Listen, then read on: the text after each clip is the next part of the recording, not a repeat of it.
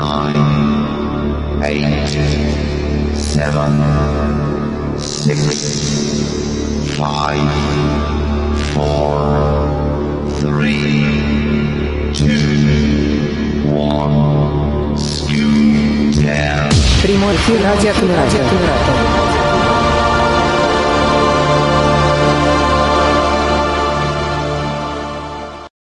Всем доброе, бодрое утро. Всем, кто в этот субботний день смог таки рано утром, можно сказать, встать, сделать все свои утренние процедуры, покушать, попить кофе, кто с коньяком, кто без, кто чайку, и прийти на наш эфир и в наш голосовой чат. Ведь, как говорилось в старой доброй новорусской пословице, кто рано встает, тот про деньги все узнает. Поэтому я передаю слово, не побоюсь этого слова, да, извините за каламбур, финансовому такому эксперту Василию Викторовичу Дрожину. Вась, тебе и карта в руки. Приступай. А, да, Дим, спасибо большое. А, я рад всех приветствовать. Ну что ж, друзья, наверное, немножко расскажу о себе, почему а, я хотел бы об этом сегодня вам рассказать. Дело в том, что темой финансов я сам интересуюсь достаточно давно, более 10 лет. И у меня был очень разный опыт взаимодействия с деньгами, с различными финансовыми инструментами, как удачный, как успешный, так и тот, который приносит опыт и дает возможности а, узнать что-то новое для себя и не совершать каких-то ошибок. Об этом а, я сегодня постараюсь рассказать. И вместе с вами мы сегодня рассмотрим такие темы, как а, отношение к деньгам прежде всего – Пусть это несколько философская история, но тем не менее, как мне кажется, а, деньги это гораздо больше не про экономику и не про математику, а про психологию. Ну, мы сегодня с вами об этом побеседуем, и интересно будет мне также узнать а, вашу точку зрения. И а, я буду активно вас призывать участвовать в нашем разговоре. Тех, кто здесь находится непосредственно в голосовом чате, мы, вы можете это делать э, голосом. Насколько я понимаю, есть э, трансляция также на YouTube. Если у нас есть возможность э, оттуда отслеживать комментарии, то прекрасно. Если же нет, то вы можете просто, ну, соответственно, размышлять, и я оставлю свои контактные данные, можно будет мне потом какие-то свои мысли или вопросы также озвучить. Несколько слов. Ну, конечно. Конечно, мы будем отслеживать ну, комментарии я, нашим Я не сомневался, Слав, что так и будет. Вот. Но на всякий случай, если кто-то слушает по радио Камерата и не имеет возможности написать или потом в записи слушает, то в любом случае у вас будет возможность а, донести свои мысли, если они у вас появятся. Итак, а, несколько слов про регламент по которому мы сегодня с вами будем идти. Я постараюсь сегодня уложиться в полтора часа заявленного времени, потому что держать внимание аудитории не так просто, и я понимаю, что мы быстро устаем, когда много информации, но тем не менее, если вы сами захотите, то мы какие-то вещи разберем более подробно и на них остановимся. А после каждого блока я буду выделять время для ваших вопросов когда вы можете что-то уточнять, что-то спрашивать, делиться своим опытом, а, рассказывать примеры и так далее. Если а, вы понимаете, что я говорю какие-то вещи, термины, которые вам не ясны, непонятны, тогда не стесняйтесь и прямо в этот момент а, спрашивайте, что вы не поняли да, а, потому что вольно-невольно я буду использовать определенные а, термины, определенные слова, которые могут быть не всем понятны. Поэтому, ну, не терзайтесь, не ждите, не стесняйтесь, задавайте вопросы сразу. Я постараюсь сегодня оперировать достаточно простым бытовым языком, и, ну, если вольно-невольно уйду вот какие-то специфические понятия, то вы меня останавливаете и смело возвращаете на землю. Я буду только за. Итак, а, первый блок, о котором мы хотели бы сегодня побеседовать, а, это финансовая грамотность как таковая и ее значимость. А, мне интересна ваша точка зрения на такой вопрос. Вот вроде казалось бы, да, финансовая грамотность вещь ну, наверное, нужная. Для чего-то она в жизни может пригодиться. Для чего мы еще с вами обсудим. Но как вы думаете, почему же ее не изучают, например, в школе? ну, вот так вот, чтобы серьезно, не изучают. А, практически нигде не изучают ее после школы, ну, например, в вузах, а, в колледжах, в техникумах. Как вы думаете, почему так? Можно смело отвечать, кто готов. Ну, я, например, думаю, что у нас в школах и вузах есть какой-то традиционный набор э, дисциплин, который идет еще из советского прошлого, а в советское время как-то про финансы, э, видимо, ну, как-то не говорили, потому что, видимо, типа, все было общее и у всех поровну. Вот, поэтому, мне кажется, это вот оттуда. Ну, то есть это такой навык, который вроде как не обязательный, правильно я понимаю, да? Ну, то есть когда вот будет работать на наемной работе. Ну, то есть учиться считать, учиться писать, учиться читать, учиться, э, там, изучать иностранный язык, да, учиться физике, химии. Это вроде как обязательные навыки с точки зрения нашего базового образования, а понимание финансов, да, даже на самом простом элементарном уровне, оно вроде как не обязательно. Может быть, Получается? считается еще, что это все должно идти из семьи, как бы в семье должен прививаться такой а, такие знания и такой опыт. Но во многих семьях этого изначально нет, и от этого все их проблемы, я так считаю. Ну, может я быть, прошу прощения, так... как, как всегда у меня соседи дождались э, прямого эфира, не делали ремонт очень давно, но если э, будет очень шумно, я постараюсь э, включать э, активацию.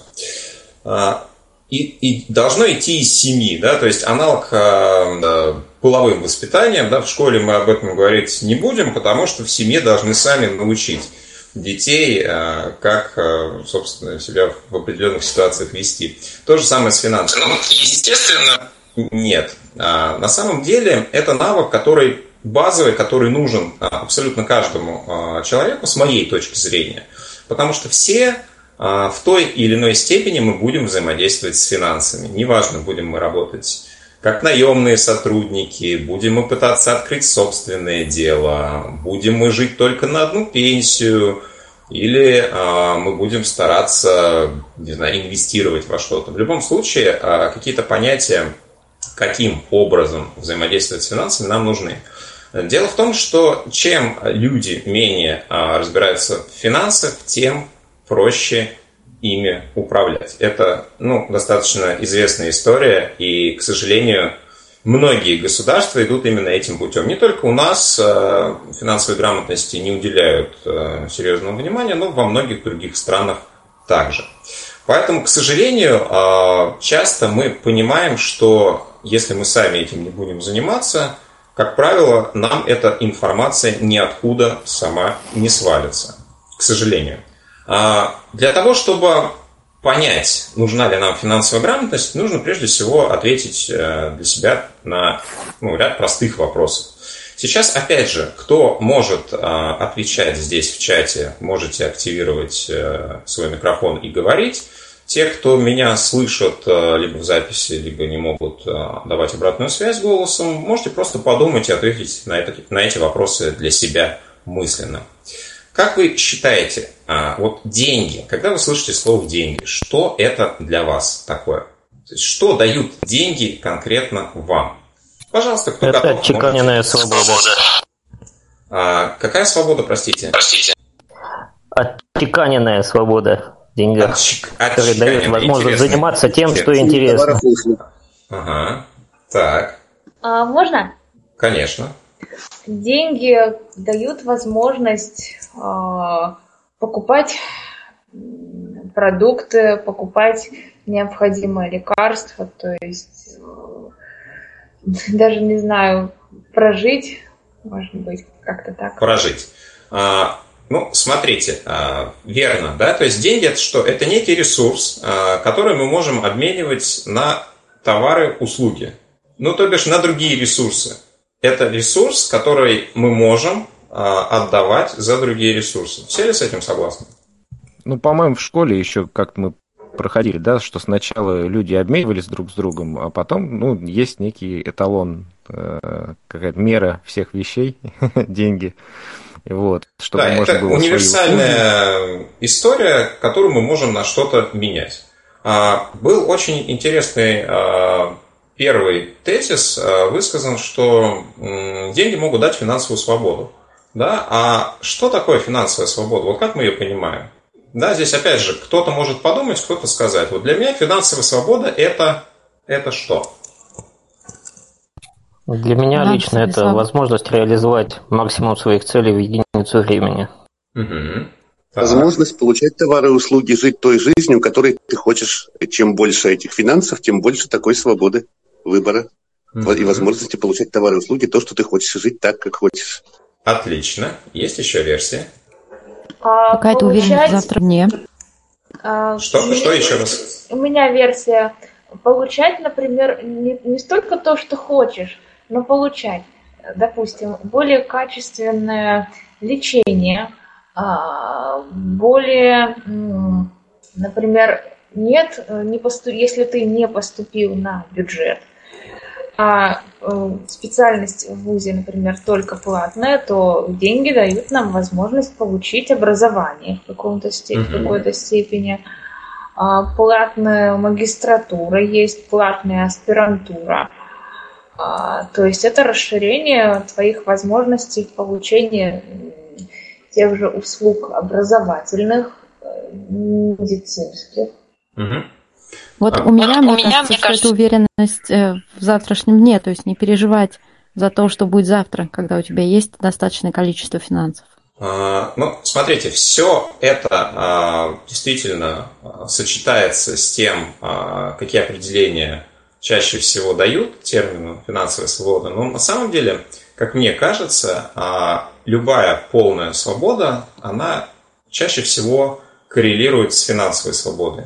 Да, то есть финансовая свобода – это возможность делать а, определенные вещи, жить на том уровне жизни, который вам комфортен, без того, чтобы а, отвлекаться на финансы. Да, то есть этот фактор для вас не играет роли. Вы можете позволить себе жить а, комфортным уровнем жизни, и у вас на это уже есть деньги без ваших дополнительных усилий. То бишь это тот уровень качества жизни, который вы можете себе позволить, и при этом, ну, условно, давайте возьмем не работать, не вкладывать дополнительные усилия. При этом деньги, а, очень важно понимать, что деньги это не равно счастье. То есть само по себе количество денег, как мы понимаем, не обязательно приведет нас к тому, что мы станем счастливыми.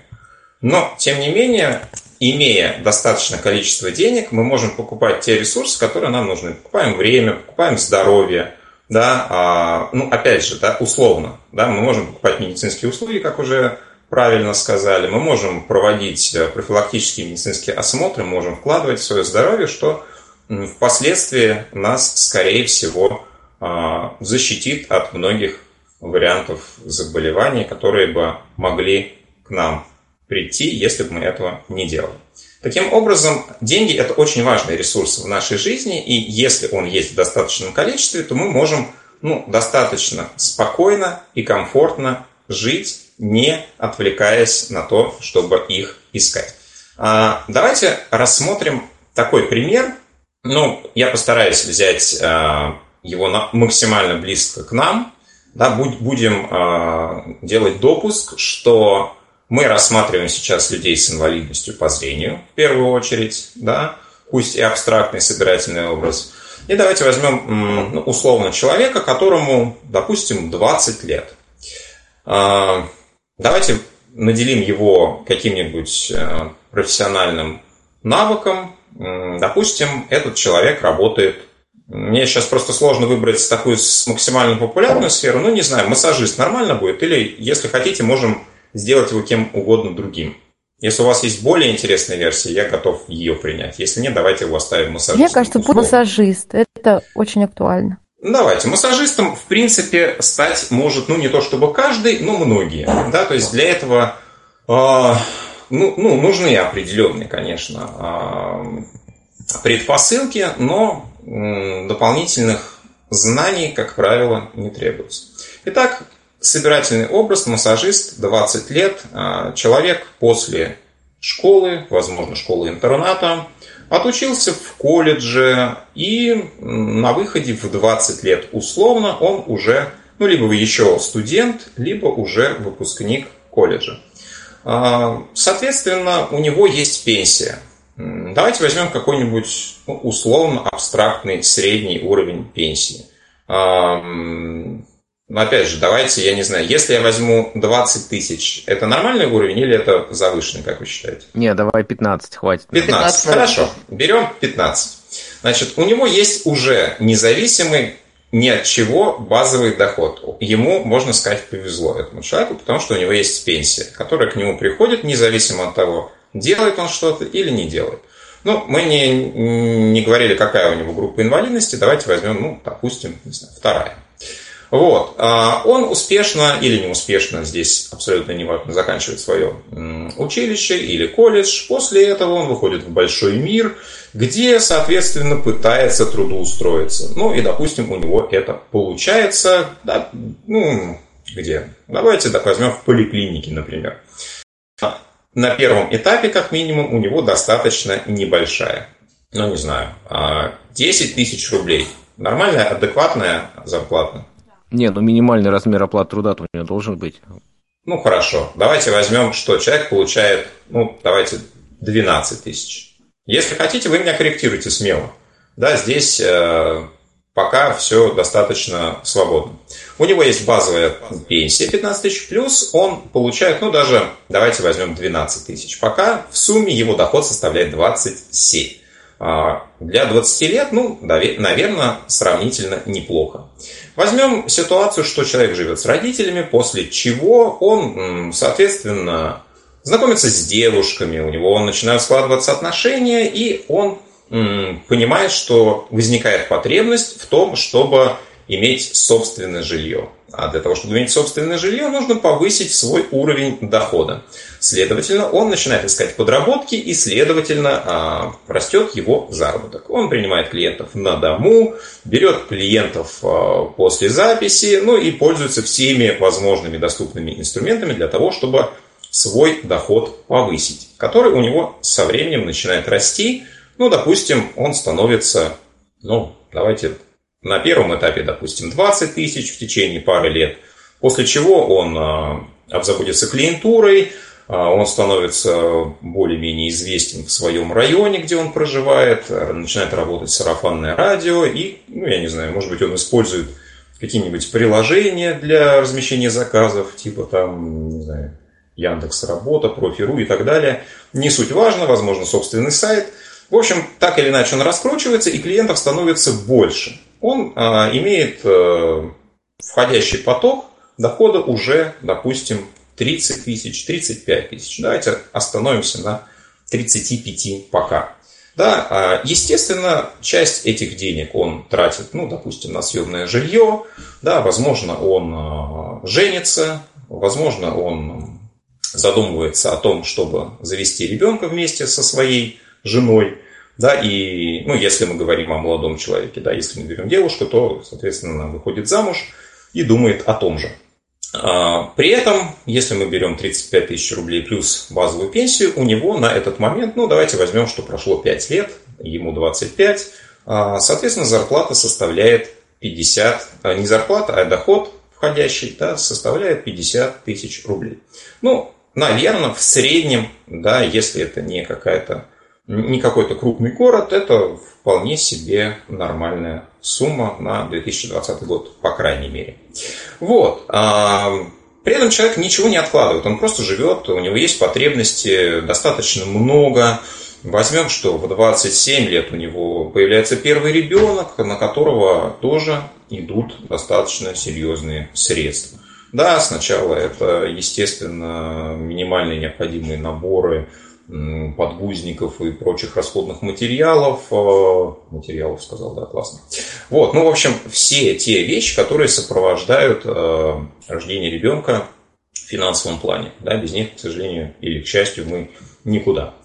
А, в дальнейшем, соответственно, появляются другие потребности. Ребенок растет, э, идет в детский сад, возможно, появляется второй ребенок – дети вырастают, э, начинаются секции, э, начинаются прочие истории, связанные с финансами. Да? Человек при этом, возможно, повышает э, дальше свой уровень дохода и ну, в какой-то момент выходит на заработок, ну, давайте возьмем, не знаю, 40-45 тысяч. Не завышаю я заработок для массажиста, как вы думаете, нормально? Но опять же, если мы берем, что время идет и уровень цен, опять же, растет. Я думаю, что такое допущение сделать можно.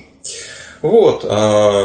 Человек взрослеет, дети растут, дети выросли, человек продолжает работать массажистом. Ему уже за 40 лет, да, уже где-то там на горизонте пенсия. И возникают какие-то новые потребности. Рождаются внуки, на которых тоже нужны деньги. Да? Нужно помочь детям, нужно каким-то образом поддержать, э, может быть, каких-то людей, которые нуждаются в помощи в необходимой ситуации вдруг неожиданно. Да, потом человек понимает, что ну сколько же можно все-таки снимать жилье. Да, уже 20 лет живем, и, наверное, все-таки нужно обзаводиться чем-то своим. И доход, поскольку позволяет, давайте-ка мы влезем в ипотеку. Давайте будем уже копить на собственное жилье. И берет ипотеку, ну, давайте возьмем такой не самый плохой вариант, берет ее лет на 15. Да, и понимает, что как раз к 60 годам он выплатит ипотеку и будет жить в собственной квартире. А, поскольку зарплата его, его доход позволяет а, выплачивать ипотеку, он ее берет и, соответственно, следующие 15 лет а, благополучно ее гасит. Таким образом, к 60 годам он приходит к тому, что живет в собственной квартире, продолжает работать, ну и понимает, что ему достаточно э, долго еще придется это делать, потому что тот уровень потребностей, который у него существует, ну, ему не хочется его снижать, потому что э, тот ресурс, да, который у него есть, э, он уже расписан он понимает, что условные, там, не знаю, пусть на тот момент там 60, 65, 70 тысяч, они все уходят в определенные м, расходные категории. Да, и если вдруг он перестанет работать и будет жить на одну пенсию, ну, ему будет тяжело. А теперь у меня вопрос к вам. Вот ну, такая история, которой живут на самом деле многие люди безотносительно наличия инвалидности, или ее отсутствие. Скажите, что можно посоветовать этому условному человеку? человеку Мужчине можно или говорить, да? или женщине? Конечно. Конечно. Значит, ну вот, смотрите, а, на мой взгляд, ваш, а, так сказать, товарищ допустил а, несколько ошибок.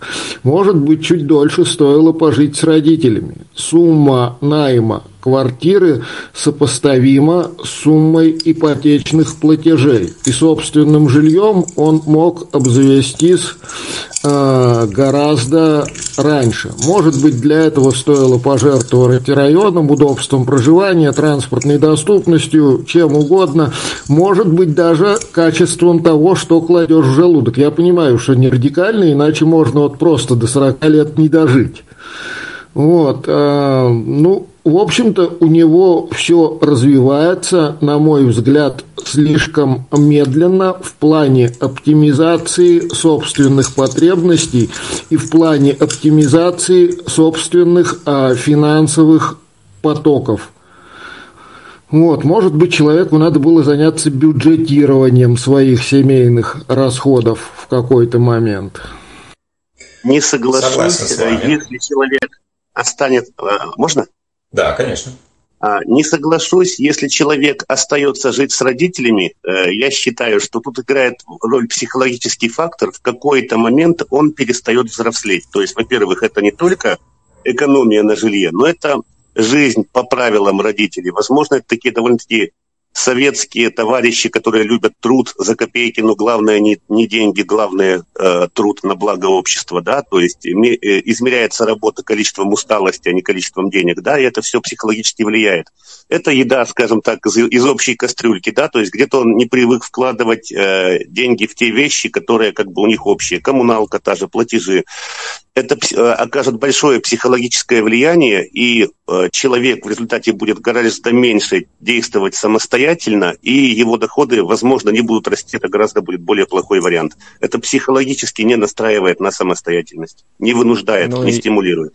Еще такой а, момент, что да. может в какой-то момент он просто подумать, да может потерпеть еще немножечко, и после родителей будет тебе жилье.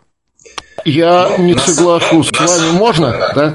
Вот, я уж извиняюсь, что тут встрял. Я ж не говорю, что с ними остаться навсегда. Ведь, понимаете, вот на ипотеку в данном случае нужен первый взнос – и дело-то может быть в годе съема квартиры, чтобы этот первый взнос внести.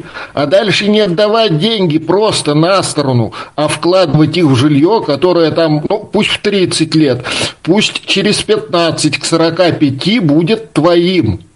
Я не говорю о том, так, чтобы поняла, остаться поняла. с родителями навсегда. Я сам не смог жить с родителями, ни, свои, ни со своими, ни с родителями жены. И пришлось мне обзавести собственным жильем. Но вот, э, возможно, тот небольшой в пределах года, еще раз подчеркиваю, период продления срока проживания с родителями, он, э, ну, как бы стабилизирует его финансовое положение на будущее. В общем, человеку Смотрите, со второй я... зарплаты просто уже надо откладывать и копить. Понемножечку.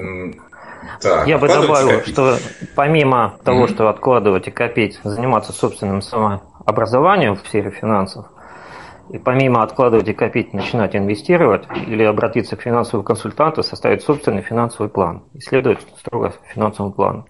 Замечательно. Чем дальше, тем интереснее версии. А, ну, на самом деле, я а, отчасти согласен практически со всеми высказываниями. А, другой момент, что ну, действительно, ситуация с ипотекой очень по-разному может применяться к разным ситуациям. Есть специальные расчеты для разных типов ситуаций, когда аренда может быть выгоднее, например, чем ипотека, и наоборот. Да, есть ряд исследований в зависимости от параметров, когда, например, а, арендовать жилье гораздо выгоднее да, в определенные моменты а, жизни, чем брать ипотеку. Но мы сейчас не об этом. А, ключевая мысль, которую я хочу, чтобы вы для себя зафиксировали, мы всегда работаем для чего? Для того, чтобы поддерживать определенный уровень нашей жизни.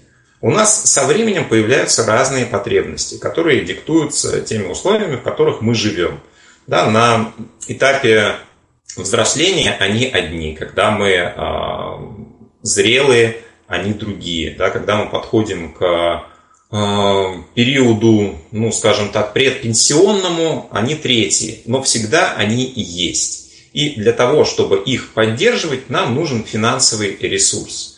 А вопрос в том, можем ли мы сделать так, чтобы у нас эти потребности оставались, чтобы мы их закрывали, но при этом не прилагали усилий, не работали. То есть, условно, были бы а, пенсионерами, вышли бы на дополнительную пенсию, вторую пенсии по инвалидности, и при этом все наши потребности были бы закрыты. Вот сейчас я предлагаю вам а, такую модель, по которой мы сейчас попробуем рассчитать, что нужно было бы сделать данному человеку для того, чтобы он стал закрывать все свои потребности. Ну, давайте сначала возьмем самый простой вариант к 60 годам. То есть, если мы берем, что его а, ну, условная а, пенсия 15 тысяч рублей, возьмем ее пока для простоты как некую константу, что она не меняется – да, э, с зарплатой его несколько сложнее, да, потому что мы ну, не очень понимаем, э, какая она у него была в начале и какая была в конце. Давайте возьмем некий средний уровень. Давайте возьмем, что в среднем за свою жизнь он получал 30 тысяч рублей дополнительно. И возьмем такой же средний уровень его потребностей э, в деньгах. Возьмем, что этот уровень потребностей также 30 тысяч. Таким образом, нам нужно, чтобы в определенный период человек а, получал 30 тысяч рублей дополнительно к своей пенсии, которую он уже имеет, и при этом не работает. Ну, давайте возьмем сейчас самый э, отдаленный вариант, что человек хочет, чтобы это произошло к 60 годам.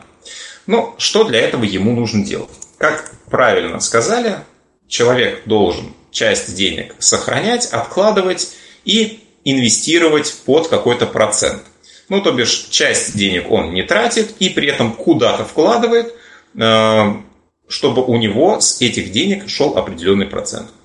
Ну что же, э, давайте сначала поймем, какой капитал он должен накопить, да, чтобы те самые условные 30 тысяч иметь э, стабильно и при этом капитал сохранялся.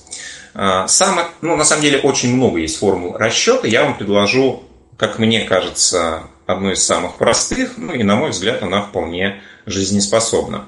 А, самый простой вариант – это умножить тот ежемесячный доход, который вы хотите, чтобы у вас пассивно приходил, на число 240. А, при этом, почему именно 240? Да, то есть, э, фактически, если мы посчитаем, посчитаем в месяцах, да, 24 месяца, 2 года – да, то есть, казалось бы, за два года эта сумма должна закончиться. Но нет.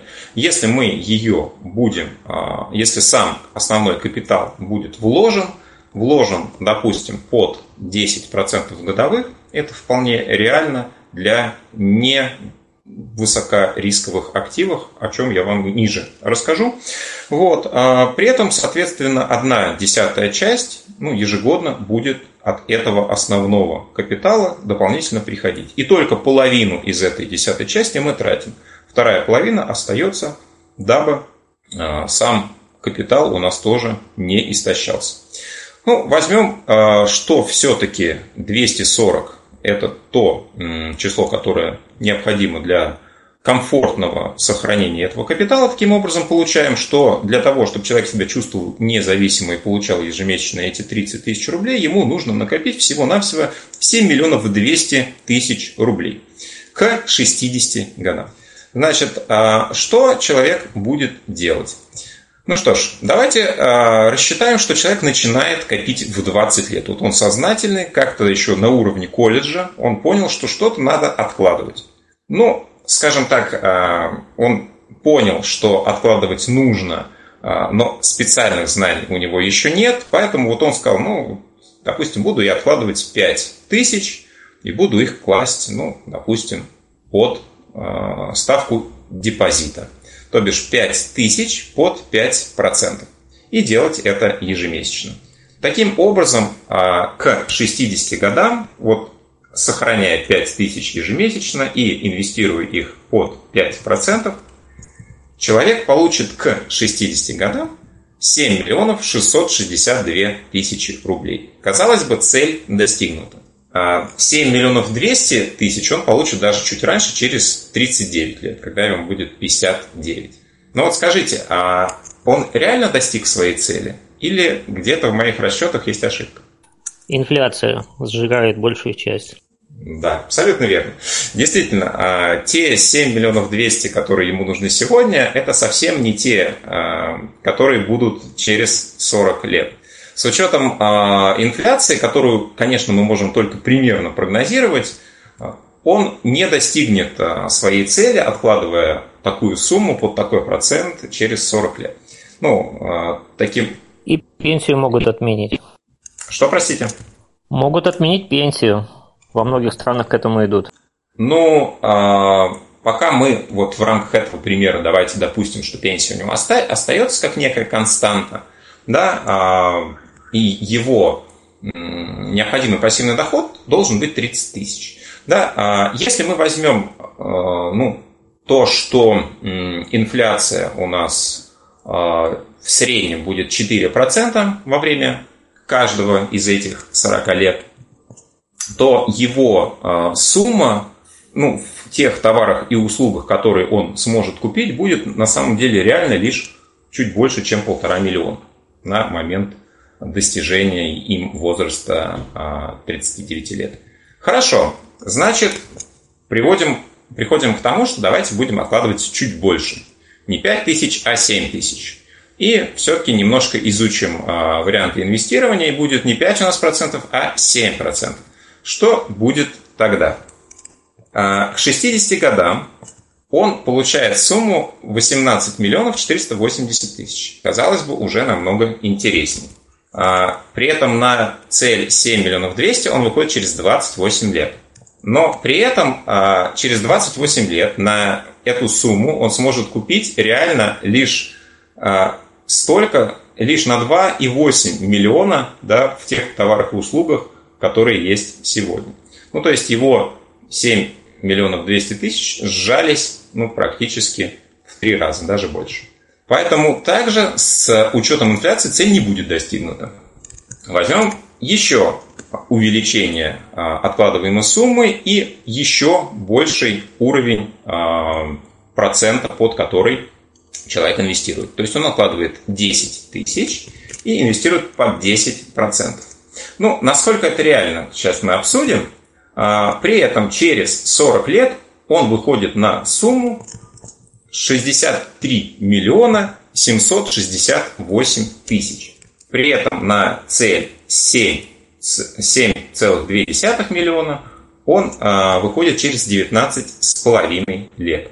Покупательная способность а, ну, примерно половина, 3,3 миллиона. При этом цель с учетом инфляции мы можем достичь в этом сценарии, только сделаем это через, через 30 лет. И при этом стоимость ее будет 24 миллиона. То есть вот эти 7 миллионов 200 тысяч на входе через 30 лет превращаются в 24. Да, при этом, ну, соответственно, он будет получать в месяц э, не 30 тысяч, да, а тот эквивалент, который ну, более-менее будет соответствовать того, тому уровню цен, если мы берем инфляцию 4%. Это наше допущение, но тем не менее. Ну и, наконец, последний, самый хардкорный вариант.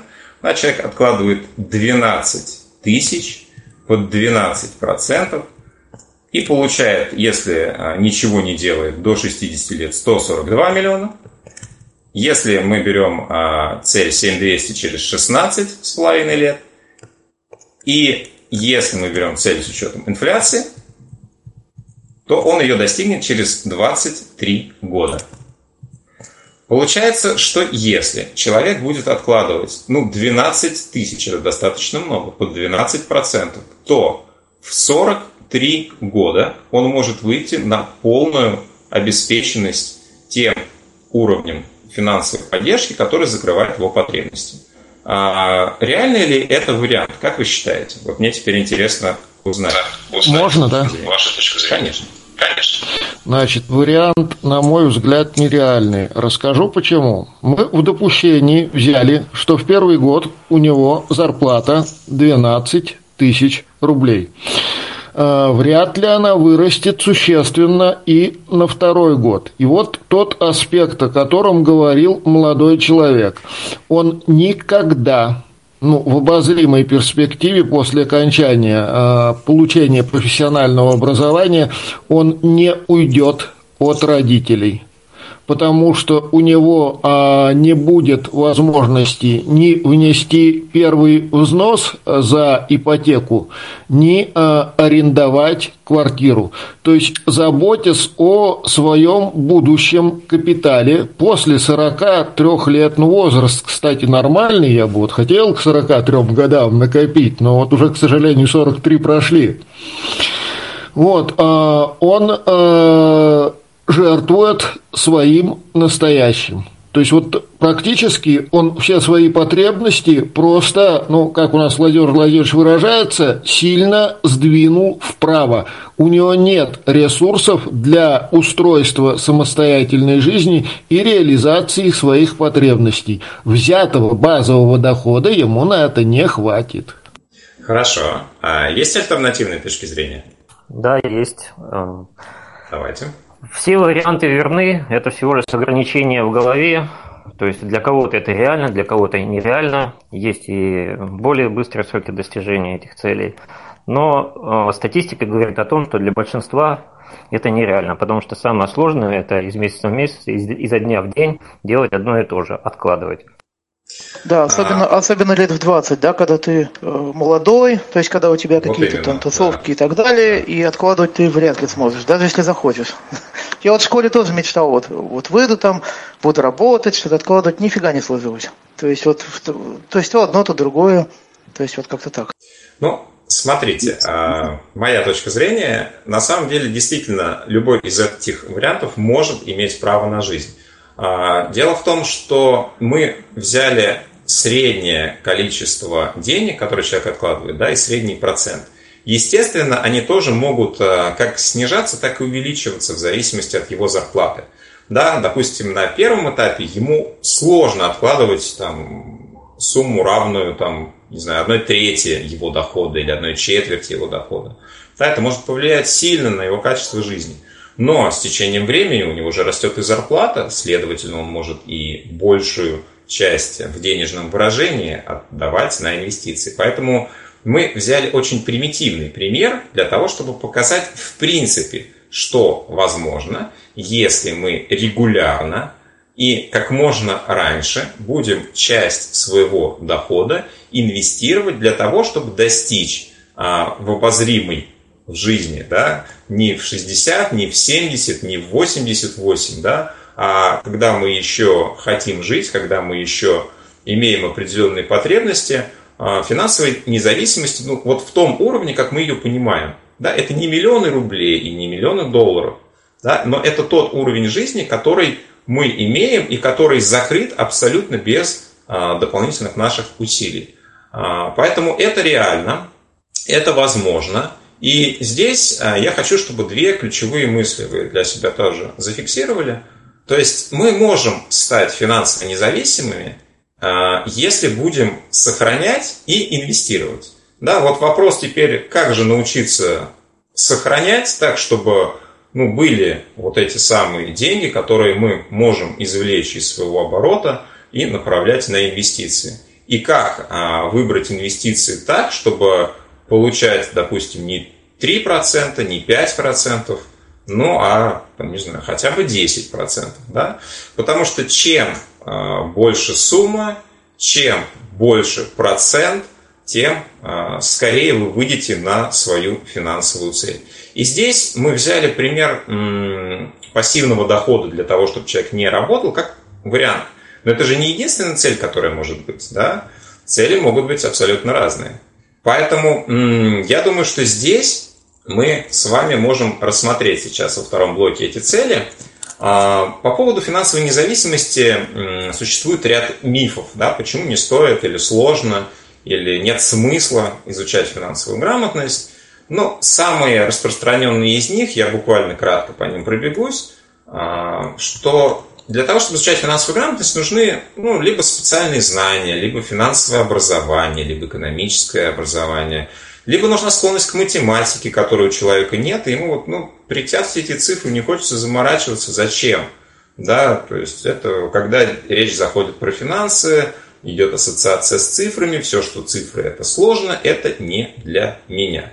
Ну, а что мы можем сказать по этому поводу? На самом деле специальных знаний для того, чтобы управлять своими финансами, не требуется ну, никаких. Экономистам вам для этого быть не обязательно. Математикам вам для этого быть не обязательно. Есть абсолютно везде сейчас инструменты, которые доступны для того, чтобы легко и просто посчитать. Компьютер есть в каждом мобильном телефоне, в каждом компьютере, в каждой, э, я не знаю, семье, он есть в любом виде, иногда даже физически, еще калькуляторы встречаются. Поэтому вам самим считать не нужно. А, материала изучать тоже много для этого не нужно. Есть буквально несколько простых принципов, поняв и применив их в своей жизни, а, вы можете получить достаточно серьезный результат. Второй миф, что нужно уделять э, финансам очень много времени. Да, если вы хотите там учитывать финансы, писать расходы, изучать какие-то материалы, вам нужно время, которого у вас нет. Вам есть куда его потратить. Ну, здесь абсолютно э, тоже история, которая не, не соответствует действительности. Вы, конечно, можете читать книжки про финансы, если вам это интересно. И вы можете посвящать этому очень много времени, опять же, если вам это интересно. Но для того, чтобы внедрить в свою жизнь какие-то э, правила, финансового поведения, здорового финансового поведения, вам ничего из этого не нужно. Вам нужно их понять для себя, а, применить а, на практике, посмотреть, насколько вам комфортно, выбрать из них те, которые соответствуют вашему уровню комфорта, и все. И получать удовольствие, и я вас уверяю, что это будет работать. Вот. Ну и, естественно, самая интересная э, отговорка, самый классный миф, который я люблю, для того, чтобы заниматься финансами, нужны сами финансы. Зачем изучать деньги, зачем разговаривать о деньгах, когда их нет? У меня есть пенсия, у меня больше ничего нет, зачем мне заморачиваться про финансы, про инвестиции? Пенсия у меня всегда была, всегда будет. Некоторым ее даже хватает, есть такие люди. Поэтому зачем же я буду изучать финансы? А, недавно был у меня один семинар э, в одном городе, и мы, разговаривая про тему финансов, а, на первом же этапе я услышал вопрос. А, вот вы мне расскажите сегодня, где мне взять эти финансы, чтобы я их мог вкладывать, чтобы я что-то с ними мог делать. Да, вы, вы мне расскажите лучше, как я их смогу заработать, где я их смогу получить, а как я уже их там оптимизирую, потрачу, это уж поверьте, там особо ума не нужен. Но, друзья, на самом деле, а, вот интересно, кстати, кто из вас считает, что разговаривать о финансах имеет смысл только тогда, когда их достаточно много? Если входящий денежный поток, ну, допустим, равен только пенсии, да, а, ну, возьмем такой вариант, то смысла чего-то оптимизировать нет. Есть люди, которые считают, что если, допустим, вы получаете только пенсию, то не надо ничего оптимизировать, нет в этом смысла. Если человек скажет. Можно, да? Он все равно, равно хочет на что-то накопить, на какую-то вещь он не купит. Там компьютер, холодильник, телевизор, то есть этот процесс накопления денег. Если идет так. процесс накопления денег, пусть даже долгий и трудный, возникают вопросы их сохранения, особенно если процесс долгий и инфляция идет. Угу. Так. Есть еще версии? Вот Дмитрий хотел что-то сказать. Пожалуйста, Дмитрий. Значит, э, вот, говорю, в кнопку никак попасть не могу. Значит, э, Дмитрий, очень, очень вас громко слышно. Все, убираю от лица. Убрал, все, лучше стало. Да, мы вас Вот, ладно, я что-нибудь сделаю с этим. Значит, э, вот какая часть, на мой взгляд, всегда имеет э, изучать финансовую грамотность в части э, бюджетирования, планирования э, расходов. Ну, как бы там вещи-то простые, элементарные, да, то есть вот взял листочек, э, там, я не знаю, там страничку Excel, расписал свои примерные потребности на месяц, посчитал, да, что... Да, мы, сегодня тоже поговорим посчитал, что из них сложилось, ну, э, надо так, чтобы хватило, да, образовался профицит, замечательно, вот, в конце концов, всегда возникают э, неплановые расходы. Об инвестициях, на мой взгляд, это разговор э, долгий и трудный. Вот. Если говорить о финансовых инструментах на финансовом рынке, их такое большое количество, что, в общем-то, э, я, ну, будучи специалистом, юристом с высшим образованием, работающим, вот, я э, сути некоторых из них по причине их сложности не понимаю. Ну, например, там, да, есть какие-нибудь ипотечные облигации. Да, как бы... Спасибо, не об этом. А, мы, мы просто сейчас должны для себя понять, есть ли смысл а, изучать и заниматься оптимизацией, например, своих расходов, заниматься изучением инвестирования, понимать, куда мы можем вложить деньги, если денег немного. Да, а, на первом этапе, по-моему, Алексей высказывался, да, и сказал, что в любом случае, даже если человек получает одну пенсию, ему, например, может э, быть нужно что-то купить, э, такое, что он не может купить разово. Да, ему необходимо накопить на какую-то цель. Да, и для того, чтобы на нее накопить, соответственно, также необходимо откладывать с той же пенсии, которая у него существует. По поводу финансовых инструментов, по поводу инвестирования, у нас с вами будет еще возможность э, обсудить различные инструменты, и я постараюсь дать краткую характеристику тех инструментов, которые, может быть, встречаются не, не настолько часто, да, в том числе фьючерсы, бинарные опционы. Я не думаю, что они настолько будут популярны а, для тех, кто меня сейчас слушает, а, хотя не исключаю, что кто-то их, может быть, использует и применяет. Но, тем не менее, что это, да, об этом мы поговорим. И моя цель не, не сделать из кого-то инвесторов и научить работать, там, допустим, на фондовой бирже. Но рассказать, а, что это, как это можно применять, дать вам первый объем, стартовый а, базисный объем информации, с которым вы уже сможете а, изучать это дальше, консультироваться, вникать. Я постараюсь. Ну что же, мы пришли к тому, что лучше бы, конечно, уметь это делать в любой ситуации. Итак, для того, чтобы у вас была мотивация что-то делать, мы должны видеть перед собой цель. А, в нашем случае финансовую цель.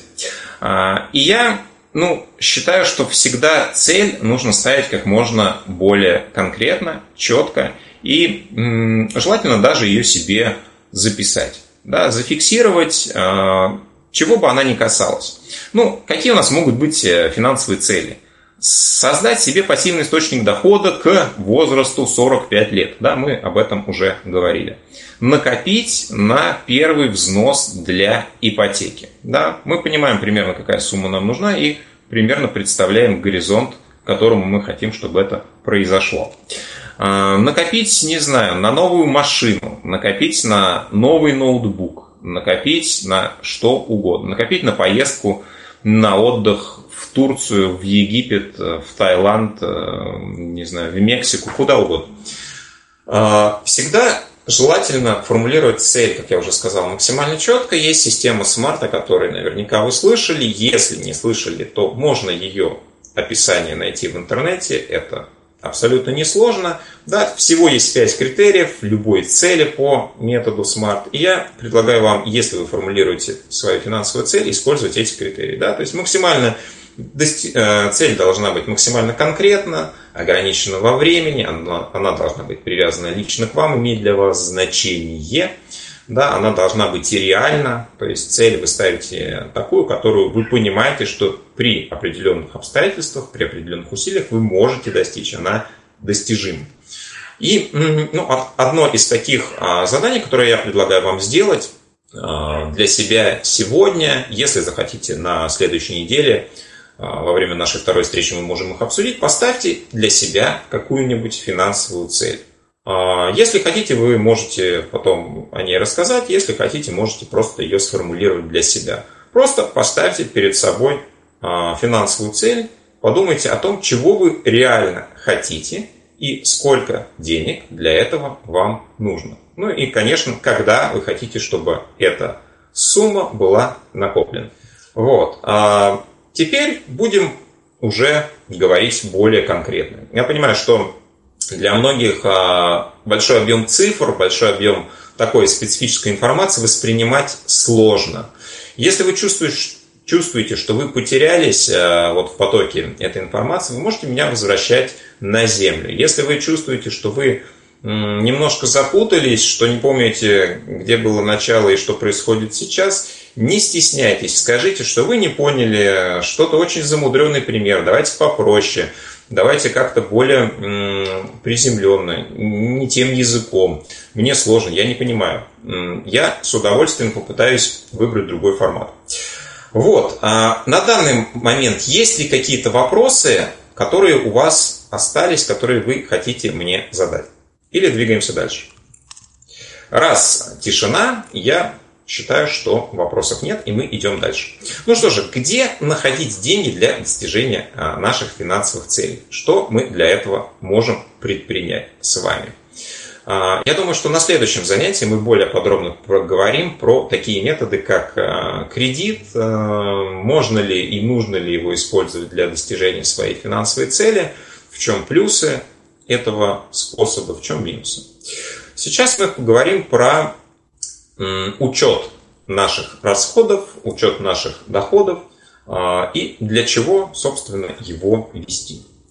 А, ну, казалось бы, чаще всего люди считают, что примерно представляют, куда они тратят свои деньги. Да? И ну, абсолютно на полном серьезе, часто, когда задаешь вопрос в аудиторию, как вы считаете, зачем вести учет? Мне так абсолютно спокойно говорят, ну, Учет это для дураков, для тех, кто не понимает, куда они тратят деньги. Я говорю, а вы понимаете? Говорит, конечно. Я говорю, ну хорошо, вот, то есть вы можете абсолютно четко распределить свои расходы по категориям за какой-то календарный период. Я говорю, да легко. Я говорю, ну хорошо, вот вам, не знаю, 10 минут, вот вам листок бумаги, открытый там, не знаю, документ э, на компьютере. Пожалуйста, напишите свои расходы в процентном отношении за определенный календарный период. На самом деле, э, ну, если человек серьезно хочет э, выполнить это задание, не имея четких данных, это сделать невозможно. Да, если вы гений математики и у вас э, все ваши транзакции где-то в голове, ну, наверное, вас ждет Нобелевская премия. Я таких людей не встречал в своей жизни, которые могут это все запоминать и сортировать в своей голове. Как мне кажется, а, учет можно вести только фиксируя свои расходы. Ну, а есть ли люди, которые не очень понимают, зачем вести бюджет? А, если есть, то давайте попробуем разобрать ваши сомнения. Есть такие у нас? Нету. А есть ли люди, которые ведут свой бюджет? Если есть, то скажите, как вы это делаете? Есть. Начинал с Excel, сейчас использую мобильные приложения и приложения для ПК. Для ПК да. это домашняя бухгалтерия, для э, смартфона либо ну, версия тоже домашняя бухгалтерия, либо CoinKeeper. Угу. Домашняя бухгалтерия. Это несколько. Ну, какое-то время назад, когда я не понимала, на что я трачу деньги, я как раз вела такой учет и вроде как немножечко разобралась, сейчас я этого не делаю. Ну, то есть я можно на маленьком уровне э, просто э, перегоняю денежку, которую хочу частично сохранить, вот как раз маленькое накопление, на такую карту, на такой вклад, который мне будет недоступен, даже, извиняюсь, во время, после большого праздника при хорошем настроении, при желании продолжения банкета. Вот, то есть, э, ну вот да, у меня есть с собой телефон, и все, ну там, допустим, будет такой вклад или такая карта, с которой вот я так на раз-два не вытащу. Но здесь речь идет больше не об учете, а о том, что у вас есть некая копилка, а, куда вы деньги а, ну, перечисляете, храните, и в том числе она безопасна, а, ну, то есть сами от себя вы их бережете. А, так, хорошо. Были варианты Excel, были варианты мобильное приложение, приложение для ПК. Есть ли какие-то еще способы, которые кто-то применяет? Сбербанк онлайн. Сбербанк онлайн, а что именно? Какая функция Сбербанк онлайн? Там автоматически ведется учет расходов, и можно в том числе в виде диаграммы посмотреть э, да, структуру расходов. Абсолютно верно. А скажите, в каких случаях это неудобно? В наших случаях нам диаграмма так себе идея. Нет, а, то есть э, в Сбербанк онлайн есть функция анализ расходов, очень хорошая функция, она в приложении реализована достаточно неплохо. Там вы видите все категории. Ну, программа сама заносит ту или иную транзакцию в определенную категорию. При этом вы можете добавлять свои категории, при этом вы можете сравнивать, сколько вы потратили на ту или иную категорию в разные месяцы. Это все хорошо. Но как вы думаете, а в чем может быть минус использования анализа финансов конкретно только в Сбербанк онлайн. Есть мнение? Конечно, а как же другие Наличка не дохода? учитывается. Нет достаточно а, когда, детализации, как... наличка не учитывается. А, если а, вы являетесь счастливым клиентом компании Сбер, да, которая сейчас осуществила ребрендинг, и у вас нет других карт, вообще никаких банков вы не признаете, и используйте, ну, и не используйте наличные как класс вообще. Ну, у вас, допустим, есть какая-то одна фиксированная сумма на всякий случай, но она в транзакциях не участвует. Тогда, да, тогда это замечательный, прекрасный инструмент. Но если вы, как, например, я, являетесь клиентом нескольких разных банков и осуществляете операции, платежи, а, в том числе входящий доход к вам приходит э, совершенно на разные карты – ну, вам очень сложно использовать приложение только одного банка. Но если, опять же, все ваши транзакции проходят в рамках только одного банка, то это очень удобно, с этим я согласен. И здесь ну, от вас минимальное количество усилий, только регулярно открывать, смотреть и анализировать.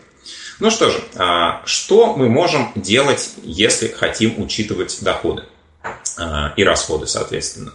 А, в любом случае мы должны понять, для чего мы это делаем. Да? А, есть люди, которые, я сам таких знаю, которые пишут, а, ну это зря, зрячий человек в моем примере, выписывает чеки, прямо по чекам пишет, что, в какой день и на что он потратил. И пишет это в блокноте.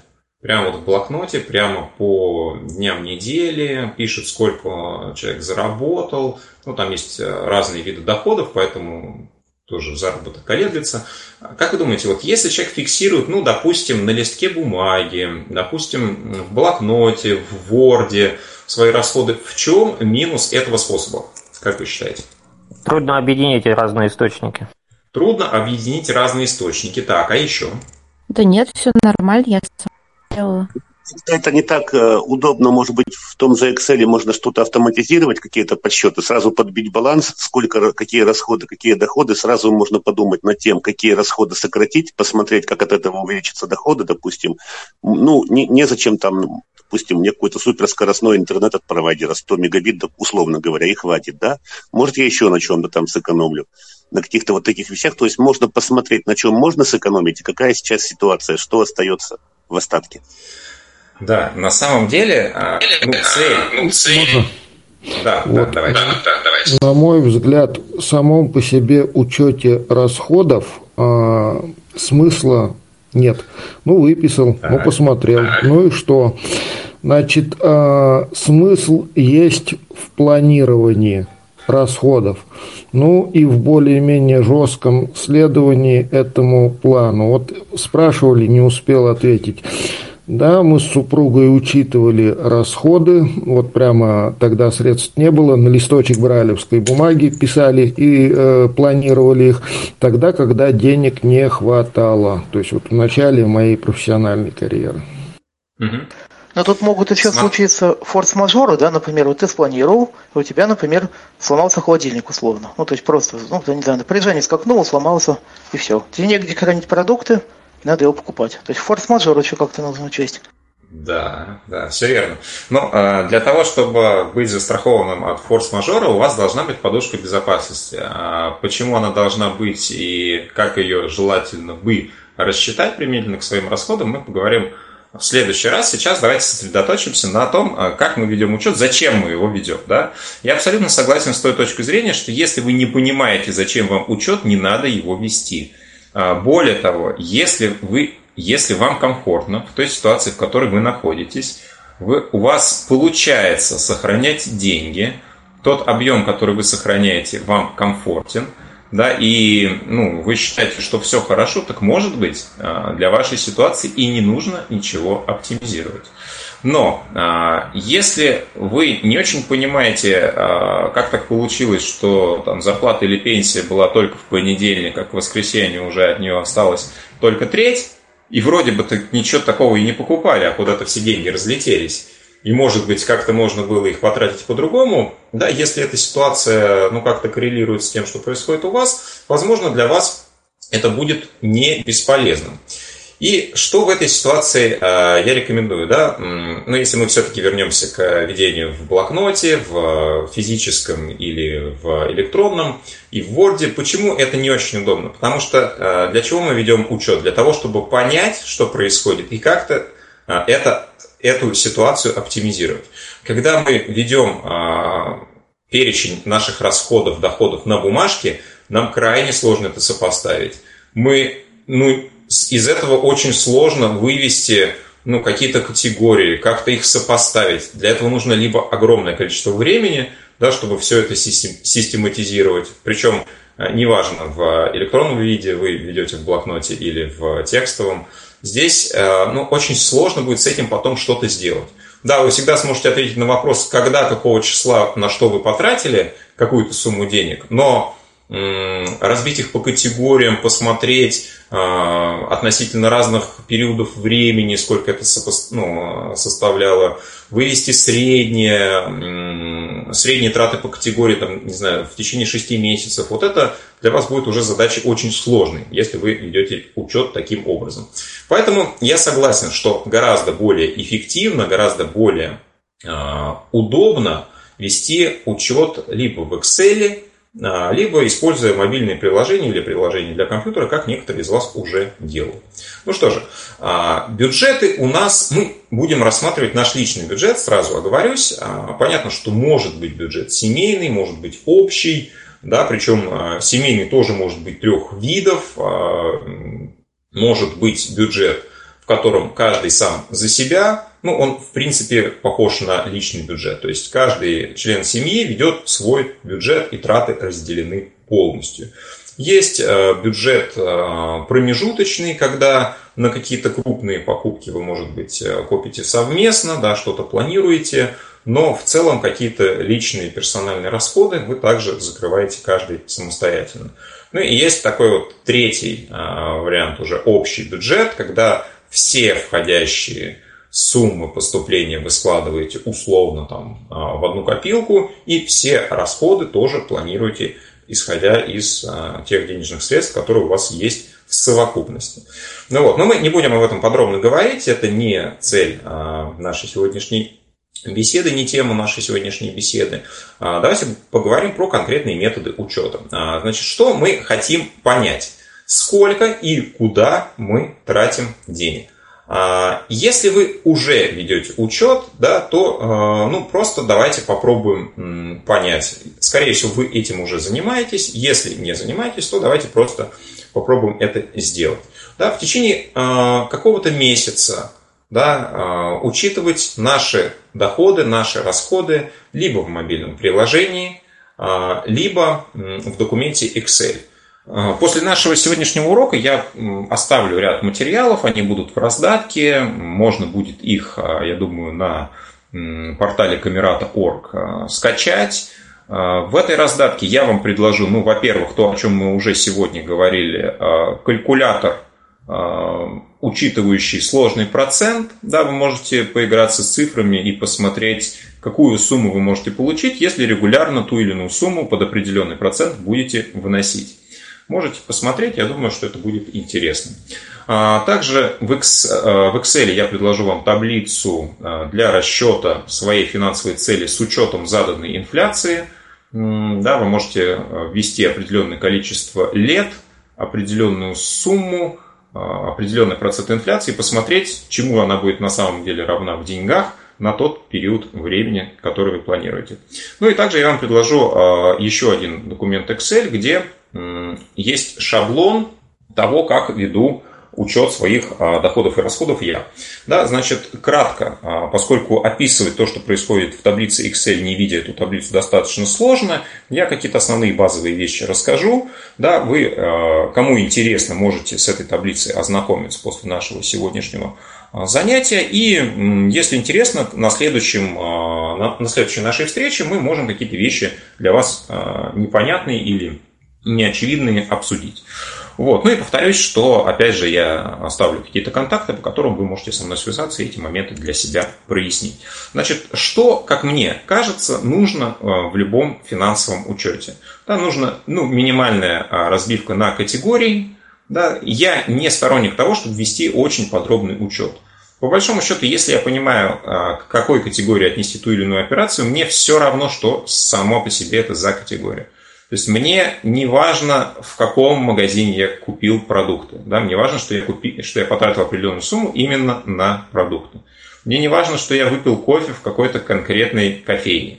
Да, поэтому чем э, проще учет, тем его легче вести. Поэтому важно, чтобы вы просто э, делили э, свои траты на определенные категории. Э, в том документе, который будет в раздатке, есть уже предложенные категории, там есть такие ну, пробные варианты э, операций, которые уже внесены для примера. Да, есть э, возможность посмотреть, сколько какая категория занимает веса в ваших тратах по месяцам. Можно выбрать конкретный месяц, можно посмотреть процентное отношение ко всем тратам. Ну, функционал достаточно большой, там есть э, лист э, отдельного внесения расходов, есть лист планирования. Да, ну, я думаю, что кому будет интересно, кто в принципе тяготеет к тому, чтобы вести учет самостоятельно и кому Excel э, в принципе подвластен, кто им пользовался и у кого он не вызывает отрицательных эмоций, все те могут с этим документом ознакомиться. Вот. А что касается мобильных приложений, о которых сегодня уже говорили. Вы знаете, я сам веду учет в Excel, и меня этот э, способ вполне устраивает, но я допускаю, что многим намного удобнее вести учет в приложении. И чем проще это будет делать, чем меньше э, усилий с нашей стороны будет требоваться для того, чтобы вносить ту или иную транзакцию, тем больше шансов, что мы этот учет будем вести в принципе. Да? Потому что, ну, почему чаще всего люди начинают вести учет и бросают? Ну, потому что либо теряют мотивацию, либо это им становится слишком сложно, либо, а, допустим, они не вели учет два дня, ну вот там какие-то веселые выходные выдались, и потом в понедельник им уже настолько лень, настолько не хочется вспоминать, что где было, что-то можно восстановить, что-то нет, что-то наличными было потрачено, никаких смс не осталось. И человек думает, да Пошел он этот учет, в конце концов, жил я без него и проживу прекрасно и после. Вот, а, поэтому, чтобы такой ситуации у вас не возникло, да, вы должны понимать, что это не должно а, занимать серьезного вашего времени и не должно вас вводить в грусть и тоску. Чем проще это будет для вас, тем лучше. А, так вот, готовясь к вебинару, я посмотрел ряд приложений, на самом деле их огромнейшее количество, но количество доступных приложений, я сейчас а, беру а, мобильные платформы iOS, конкретно на Android я точно знаю, что есть аналоги, а, и может быть, кстати, доступных приложений под Android даже несколько больше. Да, сегодня вот уже конкретные приложения CoinKeeper, например, назывались. Вот, я предложу вам а, следующее мобильное приложение. Оно а, у меня установлено, я его тоже потестировал, не очень глубоко, но тем не менее, как мне кажется, в нем есть очень интересный функционал для учета. Приложение называется Zen Money. А, как слышится, так и пишется DZEN-MANI по-русски. Можно его скачать как а, под iOS, так и под Android. Значит, в чем интерес а, этого приложения для В нем есть полный функционал стандартного банального учета, то есть те или иные транзакции вы можете вписывать, вы можете разбивать их на определенные календарные периоды, на определенные категории. Есть отдельная вкладка «Анализ», в которой вы можете посмотреть, что и куда было потрачено. А, делать фильтры по категории, фильтры по конкретному магазину, по конкретному месяцу, например, и все это, в общем-то, смотреть. Но а, самая прелесть этого приложения, как мне показалось, в том, что в нем можно настроить импорт а, данных из мобильных приложений других банков. Таких как, например, Сбербанк, а, Альфа-банк, Тиньков. Это те банки, которые заявлены в качестве доступных для импорта в этом приложении. Да, следовательно, а, после того, как вы настраиваете этот а, доступ, связываете приложения между собой, транзакции, которые вы совершаете, например, в Сбербанке, попадают автоматически в это приложение. То есть вы их не вписываете. Вам а, условно пришла пенсия на карту, и эта а, операция появится у вас в этом приложении. А, условно вы расплатились картой или перевели кому-то некую сумму, эта транзакция у вас также попадает в приложение, в соответствующую графу, в соответствующую категорию. Ну и прелесть в том, что здесь как раз мы э, имеем плюс, если у нас разные банки, если у нас разные продукты, разных эмитентов, да, эмитент это тот, кто выпускает определенный продукт, а, ну, просто на всякий случай, если вы все-таки слышите для себя какие-то непривычные слова, напоминаю, что вы можете не стесняться меня а, спрашивать о том, чего вы не понимаете. А, вот в этой ситуации мы застрахованы от такого развития событий, то есть мы можем добавить разные банки, и транзакции из этих банков к нам будут приходить в приложение автоматически. А, скажу честно, я не тестировал глубоко, то есть я посмотрел основной функционал, посмотрел, что кнопки нажимаются, что они доступны. Есть ряд неподписанных, но в целом я при поверхностном использовании могу оценить а, доступность ну, где-то на 4 с плюсом или даже на 5 с минусом смело. Ну, где-то на 9 баллов из 10. А, есть это приложение под Android, повторяю, тоже. Не знаю, насколько оно доступно там. А, если интересно, если вы хотите попробовать, то можете потестировать. И в раздатке я дополнительно оставлю две ссылки. Первая ссылка – это инструкция по установке и основным настройкам данного приложения. То есть, если кто-то захочет скачать и в этом подробнее разобраться, я оставлю информацию о том, как вы можете это сделать. Ну что же, а, так или иначе мы начинаем вести наш учет. Да, а для чего мы его ведем? Для того, чтобы понять, что мы можем оптимизировать и как мы можем высвободить а, денежные средства, которые у нас уже есть. То есть, как мы можем их расходовать более эффективно, чем есть сейчас. Как вы думаете, вот есть а, такая приблизительная статистика, сколько люди в России тратят денег на разные категории? А, ну, давайте я вот вам назову, и потом обсудим, а, насколько вам кажется, что у вас по-другому, например. Значит, на еду в среднем люди тратят 25%, транспорт 10%, коммунальные расходы 10%, здоровье 7,5%, развлечения 6%, образование 5%, все прочее, что не вошло в эти категории, 36%. Ну, более мелкие категории. А, хотя здесь, э, ну, нет, например, ряда категорий, которые есть у меня. Ну, естественно, а, в каждой ситуации у человека могут быть свои категории, которые он выделяет. А, как вы думаете, ну вот, как вам кажется, с вашей точки зрения, это соотносится с тем, как распределяются траты, например, у вас? Или у вас, например, вообще по-другому? Кто может сказать? Мне кажется, мне кажется, что у меня так же.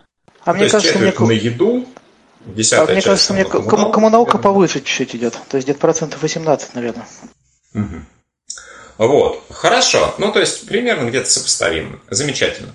Вот Если учесть, идеале... что есть, может быть, еще mm какие-то категории другие, ну, которые тут не учтенные, конечно, но в целом так же. Безусловно. И более того, а, у каждого человека, ну, определенно есть особенности и предпочтения по каким-то тратам в силу, не знаю, специфики здоровья. Кто-то, может быть, э, регулярно покупает лекарства определенные, которые могут быть и дорогостоящими, и в этом случае, естественно, на здоровье, к, именно к этой категории мы будем в этом э, контексте относить лекарства, да, тогда, соответственно, она будет не 7,5%, а может быть 10-15, в зависимости от того, какую сумму вы... У кого-то недвижимости больше. Возможно, все может быть. У кого-то есть кредит, и у этого человека будет категория, например, кредиты или ипотека, и там может быть и 20% туда спокойно уходить. Да, у кого-то могут быть долги и совершенно разные ситуации, поэтому средний какой-то э, график вывести достаточно проблематично. А, важно, чтобы у вас со временем появилась такая статистика – да, и ну, хотя бы месяц стоит попробовать вести ваш учет для того, чтобы вы понимали, ну, что у вас а, сколько занимает, а лучше не один. Потому что все-таки в один месяц вы, вы можете потратить в какую-то категорию сильно больше, чем а, в два месяца до и в два месяца после. Да, поэтому ну, постарайтесь, постарайтесь хотя бы месяц, а лучше два, повести учет, ничего не меняя, абсолютно просто фиксируя. Вы ничего не делаете, вы ничего не предпринимаете, вы э, тратите и покупаете ровно то, к чему привыкли, ровно так, как, э, собственно, делаете это всегда. И просто посмотрите на результат. В идеале вы должны получить отношение категории ну, к э, вашему общему некому э, фонду поступающих средств, да, входящему денежному потоку. Да, сколько у вас а, пришло денег, а, сколько вы потратили, сколько у вас осталось. Может быть, вы все потратили, но в любом случае вы должны разбить эти а, расходы на конкретные категории. Значит, а, категории получились ну, с определенными наименованиями. Вы можете придумать свои, а, если, например, вас не устраивают уже созданные шаблоны в мобильных приложениях, или нет той категории, которая вам по названию казалась бы более подходящей для определения тех или иных трат, это все ну, практически во всех приложениях доступно. А, что важно? Понять, что есть а, категории у нас постоянные, есть категории переменные и есть категории факультативные. Что имеется в виду? Постоянные категории – это такие траты, которые плюс-минус э, константы, неизменяемые, постоянные. Да, постоянные траты, они постоянны. А, что может быть э, примером постоянных трат? Это вопрос вам. Коммунальные платежи, например. А, да, отчасти. Но смотрите, если, например, вы платите по счетчику, то у вас каждый раз будет сумма разная.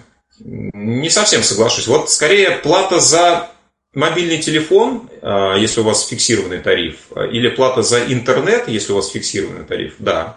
А еще примеры. Ну, транспорт. Ну, какие платежи могут быть постоянными? Проезд Было плохо слышно, есть. Проезд в транспорте. Если у вас какой-то ну, ну, определенный э, проездной, да, вы покупаете, и он составляет фиксированную сумму, то да. Кредит. Ну, на самом деле вариантов много, да, это, я не знаю, если вы платите за обучение равные суммы каждый месяц, а, если вы платите кредит или ипотеку аннуитентными, то бишь равными платежами, каждый месяц у вас одна и та же сумма, да, то есть вот это все аренда, да, если вы арендуете квартиру, то есть кварплата, базовая кварплата у вас, как правило, постоянно, да, там есть дополнительная сумма, например, за электричество, но не везде. Часто это входит в стоимость, и поэтому у вас бывает неизменная величина той арендной платы, которую вы э, своему э, арендодателю каждый месяц перечисляете. Вот. Таким образом, есть неизменяемые платежи, э, неизменяемые расходы постоянные, есть переменные расходы. То есть это тоже важная, серьезная категория, но которая каждый месяц составляет равную сумму. Как вы думаете, что, как правило, на первом месте среди наших трат, и это переменная категория. Ну, вот на что мы чаще всего деньги-то тратим? на еду, на еду, да? На еду, конечно, на продукты. То, без чего мы не проживем, то, на что мы тратим постоянно, иногда каждый день. И мы не можем сказать, сколько мы потратим на еду там, да. Ну, мы можем сказать, сколько мы в среднем тратим, да, не знаю, может быть, кто-то тратит э, там, 20 тысяч условно, да, там, или 10 тысяч условно. Но потратит он в этом месяце там 10 тысяч, или 11, или 10 500, или там 12 333, никто заранее сказать не может. Поэтому это переменные расходы. И есть расходы, которые можно от, отнести к категории факультативные. То есть они могут быть а, в конкретном месяце, а могут, могут и не быть. Да, то есть они это теоретически возможны. родственников. Эту категорию можно охарактеризовать подарки, например. Да? Ну, вот у меня, в частности, называется подарки. Да, то есть, э, ну, чаще всего у меня хоть, хоть раз в месяц что-то нужно кому-то подарить. Но э, не обязательно, что э, у всех такое может быть. Да? Слава богу, например, категория медицина у меня не в такой расход, ну, скорее я бы его к переменным, конечно, отнес, смотрите, факультативный расход – это расход, важным критерием которого является то, что вы можете от него отказаться в принципе. В принципе, вы можете без него прожить. То есть, если а, обязательные платежи и переменные расходы – это то, что мы из своей а, жизни исключить, как правило, не можем, то факультативные расходы дополнительные – да, эти категории мы в принципе можем убрать, и мы не умрем. Вот как вы думаете, если такой параметр мы вводим, что мы можем к таким расходам отнести? Туризм и отдых. Туризм и отдых, согласен. Да, возможно. Что еще? Поход к парикмахеру, ну он же не каждый месяц, например, через месяц. Или ну, а вы можете без этого прожить в принципе? Да, ну, я могу вот их сократить. Как... То есть я могу как бы ходить не раз в два месяца, а раз в четыре месяца, соответственно, делая другие прически. Mm. Так, допустим. Подарки, пиво вечерком. А, подарки, пиво вечерком, так. А вот пиво вечерком, это в какую категорию вот просится прямо, как вы думаете? Вообще в питание. Развлечения. Продукты питания. Развлечения. Ну, если питание, то все-таки такая категория, которая необходима. Да, развлечения, конечно. То есть э, то, на чем мы теоретически ну, можем сэкономить, да, а, хотя вот само употребление этого слова многим не очень приятно, да, и сразу вызывает какую-то реакцию отторжения, да. Но, тем не менее, мы можем оптимизировать эту категорию, и, скорее всего, ну, как бы мы, мы проживем. Да? Может быть, это повлияет на уровень нашего эмоци... эмоционального состояния. Может быть, а, мы, мы что-то не сделаем действительно для нас важное, но при этом мы проживем. Да? Мы заплатим за квартиру, мы заплатим за продукты, за интернет и так далее. А, вот смотрите, здесь все, к сожалению или к счастью, э, зависит только от вас. Никто не может вам сказать, что э, там, Миша, Дима, Петя, вот у тебя в категории расходов аж 15%. Значит, в следующем месяце у тебя должно быть не 15, а 5. Это теоретически может быть, но если это действительно коррелирует, если это применимо к вашей ситуации. То есть, если я могу ходить, там, допустим, не раз в два месяца, а раз в четыре месяца. Если это действительно не существенно для вас, и вы ничего от этого не теряете, то да. Но есть люди, которые, если они не делают, например, прическу раз в месяц, они физически понимают, что их качество жизни ухудшается.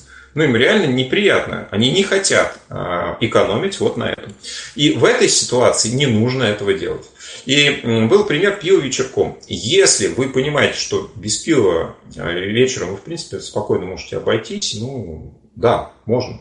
Если вы понимаете, что это некий ритуал, а, это некая, а, некая вещь, без которой сам вечер уже для вас теряет смысл, да, там, вы понимаете, что пиво это необходимый атрибут, ну, э, это не реклама алкоголя ни в коем случае сейчас, это чисто пример. Да, вместо пива можете поставить все, что угодно. А, значит, если вы понимаете, что без конкретно вот этого атрибута ну, вам реально становится хуже, то не надо этого делать. Почему? Потому что очень может быть ситуация, когда вы понимаете, что, слушайте, ну я веду учет, я провожу оптимизацию, я даже экономлю, но мне что-то, мне жизнь уже не очень-то мила, когда я вот эти там несколько тысяч сэкономил, да, они мне достались такой ценой, которую я платить не хочу. Так вот, одно из главных, может быть, даже фундаментальнейших правил любой оптимизации, любых расходов, а, ваше качество жизни не должно снижаться. То есть вы не должны себя чувствовать хуже. Вы не должны себе отказывать в том, в чем не хотите. Да? И только вы можете определить, где этот уровень. Здесь никаких рекомендаций четких быть не может. Если вы понимаете, что вы безболезненно можете, э, там, условно, не выпить чего-то прохладительного вечером, значит, да. Да, и некоторые приводят в качестве варианта оптимизации «откажитесь от вредных привычек». Да, вот э, человек думает, так, я изучаю финансовую грамотность, сейчас, ну, а дай-ка я откажусь от вредных привычек, это же выгодно. А, если я не курю, я курил всю жизнь по пачке в день, да, сейчас сигареты стоят, я, кстати, не очень знаю э, расценки на табак, ну, давайте 100 150 рублей как? Нормальная цена для сигарет? Кто курит? Нормально. 100, 100, нормально. 150 рублей. Так я в месяц а, четыре с половиной тысячи экономлю просто сразу, да, то есть я вот э, ни с чего себе беру четыре с половиной тысячи. А если я еще и пиво исключу по вечерам, да, я беру не, не всегда не одну бутылочку, а минимум две, а если выходной день, так и три или все пять, да, так тут вообще получается, что оказывается я могу серьезные деньги сэкономить. Но э, нужно все отдавать отчет, что э, если это реально не ваше желание, э, если вы к этому не расположены, если вы ничего не собирались предпринимать и расставаться со своими вредными привычками, то только ради оптимизации, скорее всего, этот эксперимент может закончиться не очень хорошо ну, особенно для вашего учета. Да? Для вас, может быть, он закончится хорошо, в итоге вы вернетесь э, к тому образу жизни, к которому привыкли, скорее всего. Но э, эксперимент с ведением учета для вас будет на этом, скорее всего, завершен и э, оставит о себе не очень хорошие воспоминания. Да? Вы будете думать, что экономия связана с лишениями для вас на подсознательном уровне. Да, и вот здесь нужно понимать, что, во-первых, а, любые варианты оптимизации стоит внедрять постепенно, да, то есть э, вы провели анализ, вы посмотрели, у вас э, в такую-то категорию столько, примерно объем трат входит, да, ну, не, ну, давайте более-менее конкретно, да, на еду у вас уходит, допустим, 30%, на развлечения у вас уходит 20%. Вы так сидите, так думаете, ну, наверное, развлечения занимают слишком много места. А дай-ка я их сокращу сразу там до 10. Ну вот не торопитесь. А, всегда делайте что-то постепенно. Да? Не сокращайте сразу. Попробуйте сократить, там, не знаю, на четверть, а, ну, не знаю, на треть. И посмотрите, посмотреть, э, ощутить, как меняется ваше внутреннее ощущение. Вам нормально, вам комфортно в этой ситуации, да? А, вы сознательно от чего-то отказываетесь. А, вы понимаете цель, который вы идете, да, ради чего весь этот бюджет, для того, чтобы вы высвобождали какие-то финансовые ресурсы, которые вы направляете для достижения своей финансовой цели. Да, это вас может мотивировать, это вас может стимулировать для того, чтобы вы сознательно ну, не совершали определенные траты, которые совершаете сейчас. Вот. Но не нужно, опять же, делать резких движений. Да? То есть постепенность и сохранение уровня жизни – это ключевые вещи, которые э, стоит применять, когда мы говорим об экономии. Ну что же, хорошо, э, мы поняли, что есть у нас категория, которая посмотрели что-то много, ну давайте, не знаю, там мы тратим на какие-то э, покупки, которые нам по факту не нужны. Э, часто мы э, становимся жертвами эмоциональных покупок. Это, наверное, более характерно для женщин, хотя и для многих мужчин также. То есть мы увидели вещь, э, нам ее хорошо прорекламировали, и мы ее купили. Это один вариант. Или у нас есть э, такое хобби, которое можно назвать шопингом или хождением по магазинам. Когда у нас плохое настроение, мы идем в магазин и покупаем какую-то вещь. Для женщин это может быть новая кофта, для мужчины это, не знаю, может быть какой-то новый девайс, не обязательно какой-то серьезный и крупный, но который временно повышает наше настроение. Хотя на самом деле он, может быть, нам и не настолько был нужен, и мы его, ну, в принципе, не планировали покупать. И, скорее всего, а, там, выполнив свою функцию, принеся нам а, какие-то эмоции, он где-то у нас оседает дома, может быть, э, мы эту юбку когда-нибудь наденем, может быть, мы этими новыми наушниками воспользуемся, а может быть и нет. Да, и а, здесь ну, самое классическое, а, что предлагается всегда, если вы страдаете от эмоциональных покупок, делать что?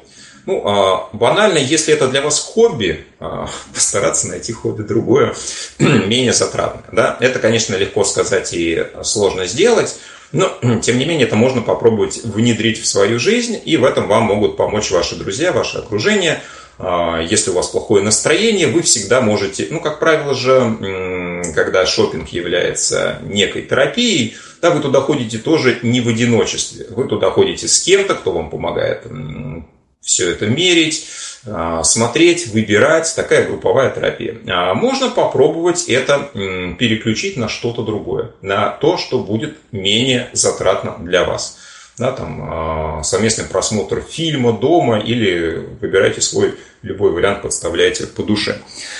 А, есть правило нескольких минут для мелких покупок и нескольких дней для крупных. Ну, где-то приводятся разные данные, где-то 7, где-то 10. На самом деле не так важно. Смысл этого, а, собственно, сводится к тому, что прежде чем вот что-то такое купить, в чем вы не совсем уверены, подумайте. Просто отложите принятие решения – на несколько минут, если это что-то незначительное. Опять же, степень незначительности вы определяете ну, только вы.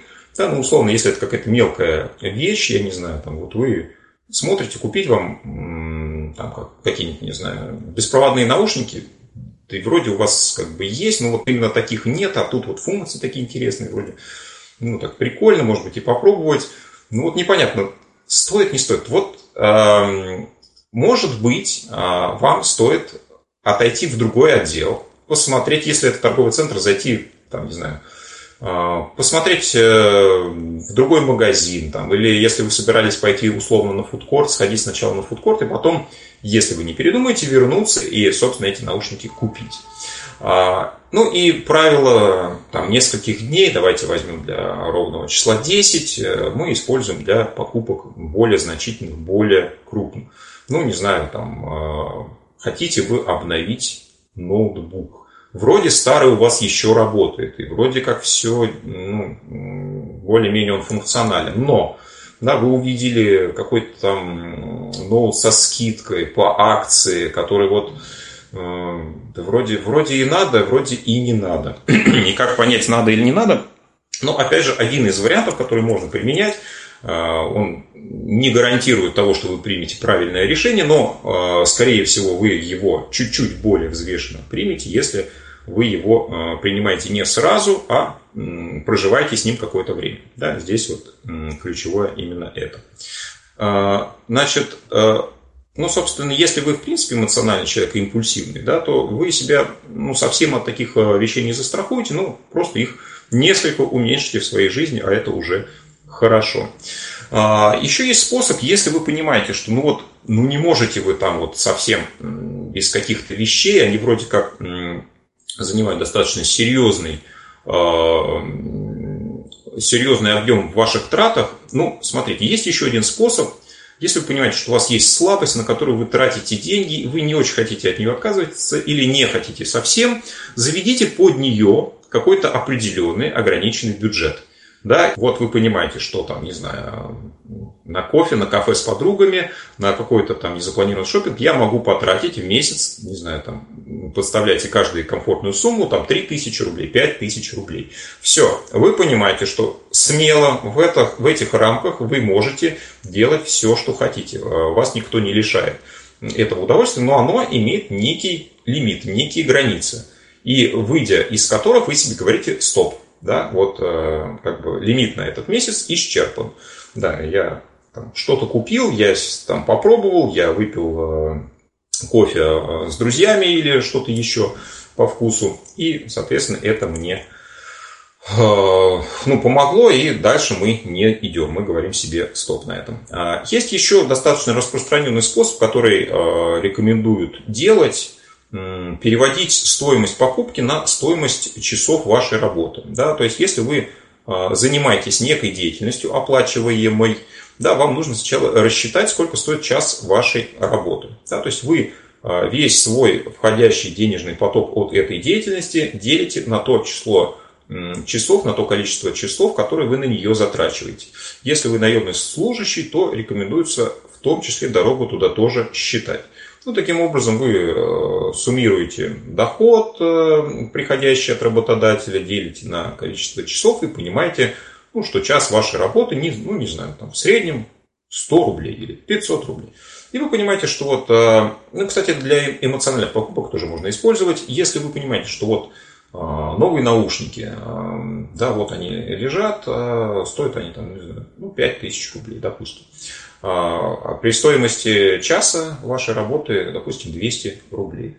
А, получается, что 25 часов работы, да, то есть 3 дня, 3 дня даже с заходом на четвертый день вы а, работаете только, чтобы купить эту вещь. Да? Ну и кому-то это помогает, кому-то это абсолютно бесполезно. Вот, например, мне ничего не дает пересчет стоимости часов работы, если я что-то собираюсь купить. У меня какой-то слишком приземленный и практический склад ума, и для меня это не настолько важно. У меня, видимо, этот фильтр и счетчик работает как-то само по себе по умолчанию. Но кому-то это может э, дать представление, что, слушайте, там, я вот э, неделю работаю вот на эту юбку. Хочу ли я эту юбку, нужна ли она мне настолько, да, что я трачу на нее там, условно 30-40 часов своей работы. Вот. А, что еще важно? Да, есть а, категории, которые мы считаем незыблемыми и а, на которых экономить не стоит, как правило, никогда. Здесь тоже вы определяете сами до определенной степени, но на чем вот, ну, как в принципе считается, на чем сходятся практически все, экономить не стоит. Как вы думаете? На чем не стоит экономить? Ну вот не надо вообще даже эту категорию трогать. Как вы думаете? Есть ли мнение? Мнений нет, да, то есть экономить можно на всем, на Может чем быть, угодно. на образовании надо экономить, потому что, ну вот...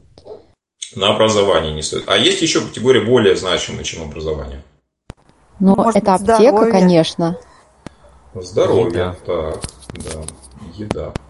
Ну, на самом деле, действительно, а, во-первых, только вы определяете, на чем экономить не стоит и э, где главный приоритет в вашей жизни.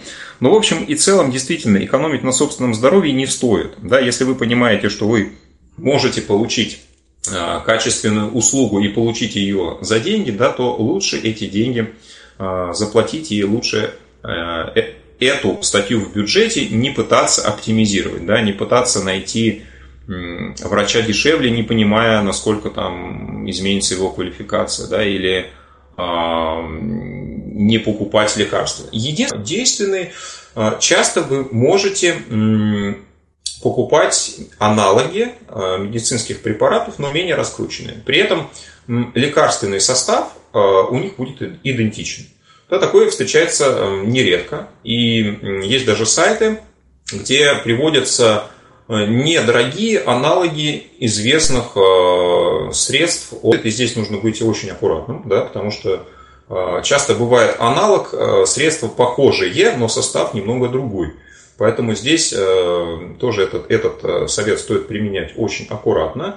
Да, если это лекарственное средство какое-то серьезное, которое вам выписали, там, антибиотики и так далее, то, конечно, не нужно искать более дешевый аналог. Здесь то, что вам посоветовали, то и принимайте. Да? Но если это там, средство от простуды и так далее, здесь э, очень много есть монополий и врачам, в том числе фармацевтам, часто выгодно предлагать одни вещи более дорогостоящие, чем другие. Это маркетинговый ход, поэтому к этому тоже нужно быть готовым.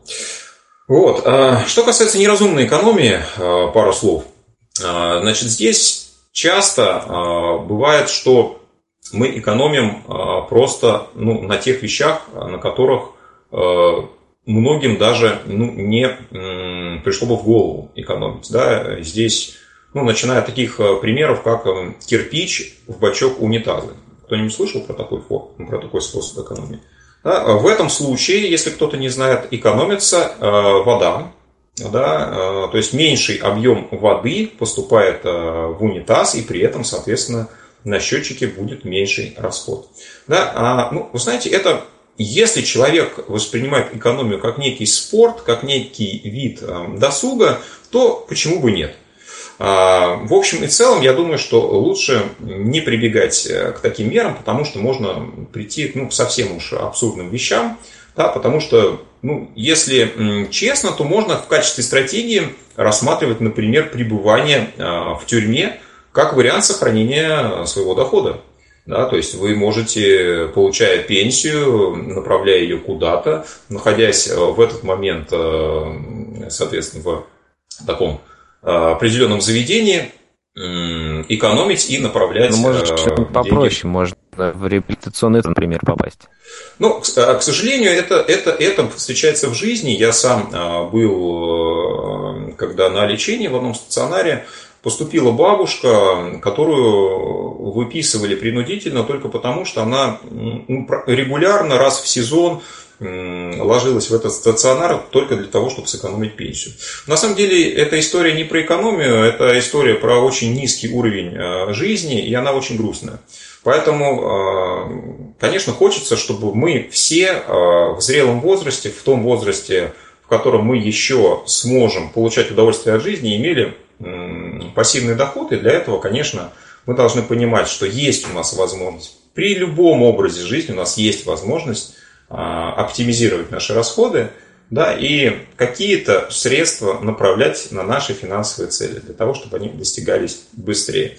Давайте, а, понимаю, что немножко я перебрал по времени, и э, сейчас несколько конкретных вещей, после чего мы будем резюмировать нашу сегодняшнюю встречу. Итак, давайте по конкретным категориям пробежимся. Если мы берем основной э, вид трат, трата на продукты в супермаркетах, в магазинах, на рынках, где угодно, то какие средства, способы конкретные экономии, оптимизации мы можем применять? Есть ли у вас варианты? Список покупок. Ну, как мы можем экономить на продуктах? План, План какой? Не, ну можно не покупать ну, в ближайшем в магазин, маркете, да, а составил а список. смотреть, где это будет дешевле. Там, акции разные бывают, опять же. Угу. Да, то есть э, мы всегда, ну, здесь опять же, да, здесь э, есть советы более-менее универсальные, есть менее универсальные. Не всегда вам комфортнее покупать э, продукт, если даже он дешевле, в том магазине, который находится достаточно далеко от вас. Да, здесь, ну, нужно понять, что из этого реально применимо к вам. Да, не всегда вам удобнее съездить в какой-нибудь условный метро, Ашан или крупный гипермаркет э, с тем названием, который есть в вашем городе, да, для того, чтобы закупиться на какое-то количество дней, э, да, но если такая возможность есть, конечно, ее применять можно. Список продуктов абсолютно верно, да, вы можете заранее понять, что вы хотите купить. Для тех людей, у которых э, сложно с финансовой дисциплиной, вы можете взять с собой карту с конкретным количеством денег и вы ну, с небольшим запасом, безусловно, но вы примерно представляете, сколько что стоит, и вы понимаете, что за этот бюджет вы не уйдете. А, кстати, в качестве одного из способов оптимизации некоторые приводят э, то, что нужно расплачиваться наличными. А, потому что в качестве аргумента приводится то, что как бы на карте вы не очень понимаете, сколько денег, а наличные, вот их число конечно. И наличными, когда мы расплачиваемся, мы тратим меньше. Ну, а возможно, для кого-то это работает. Честно говоря, мне кажется, что это очень-очень спорное а, суждение, потому что, расплачиваясь картами, вы можете экономить просто из-за того, что вы платите картой, а не наличными, да, вы уже можете экономить. А если проблема именно в финансовой дисциплине, что вы боитесь потратить больше, чем планировали, ну так э, есть лимиты, есть там, и лимиты покупок, и вы можете просто на карту переводить определенную сумму, больше которой вы не планируете тратить. Поэтому здесь все инструменты доступны для вас. А, если говорить про Э, бюджет э, на определенный календарный период, да, вот э, список покупок раз, меню на неделю, если мы говорим о продуктах, опять же, не все могут это применять в своей жизни, некоторые считают, что если у них в жизни нет элемента разнообразия, нет возможности для спонтанности, то это им не подходит. Поэтому ну, для тех, кого устраивает запланированный какой-то вариант приема пищи, да, почему нет, это очень сильно экономит бюджет, если говорить про продукты. Значит, ну, еще э, вещи, которые могут казаться да? банальными, но, тем не менее, не все их применяют. Да? Не всегда мы, покупая больше, платим дешевле. Часто используют такой э, маркетинговый ход, уловка, когда больший объем стоит дороже, если, э, если бы мы покупали условно меньшими объемами. Да? Сейчас такое очень часто встречается, и на это можно купиться. Вот. Ну и акции, э, к акциям э, тоже можно относиться по-разному. Э, акции мы применяем все-таки тогда, когда они нам действительно нужны. Потому что часто мы, придя в магазин и увидев то количество акций, которые есть, берем по акции столько продуктов, которые, ну, на самом деле, не всегда нам реально нужны, объемах, ну, как бы, про запас, на авось, впрок, ну, как бы дешевле, дешевле, поэтому берем. Поэтому, на самом деле, на это все рассчитано, и не всегда это э, стоит применять. А в целом, конечно, мониторинг акций, скидок, купонов, э, это работает, и те агрегаторы, которые существуют, они достаточно большой, разнообразный объем различных акций, купонов и скидок э, предлагают. Да, сейчас очень много популярных а, телеграм-каналов есть а, с разными купонами и скидками. Ну, для тех, кто использует а, либо мобильное приложение, которое не особо удобно, да, есть веб-версия Телеграма, где это ну, более доступно, на, мой взгляд. Поэтому могу порекомендовать, например, такой телеграм-канал, как Low Coster, где совершенно в разных категориях вы можете найти актуальные предложения. Ну, опять же, да, вы можете смотреть э, именно скидки в тех категориях, которые вам нужны.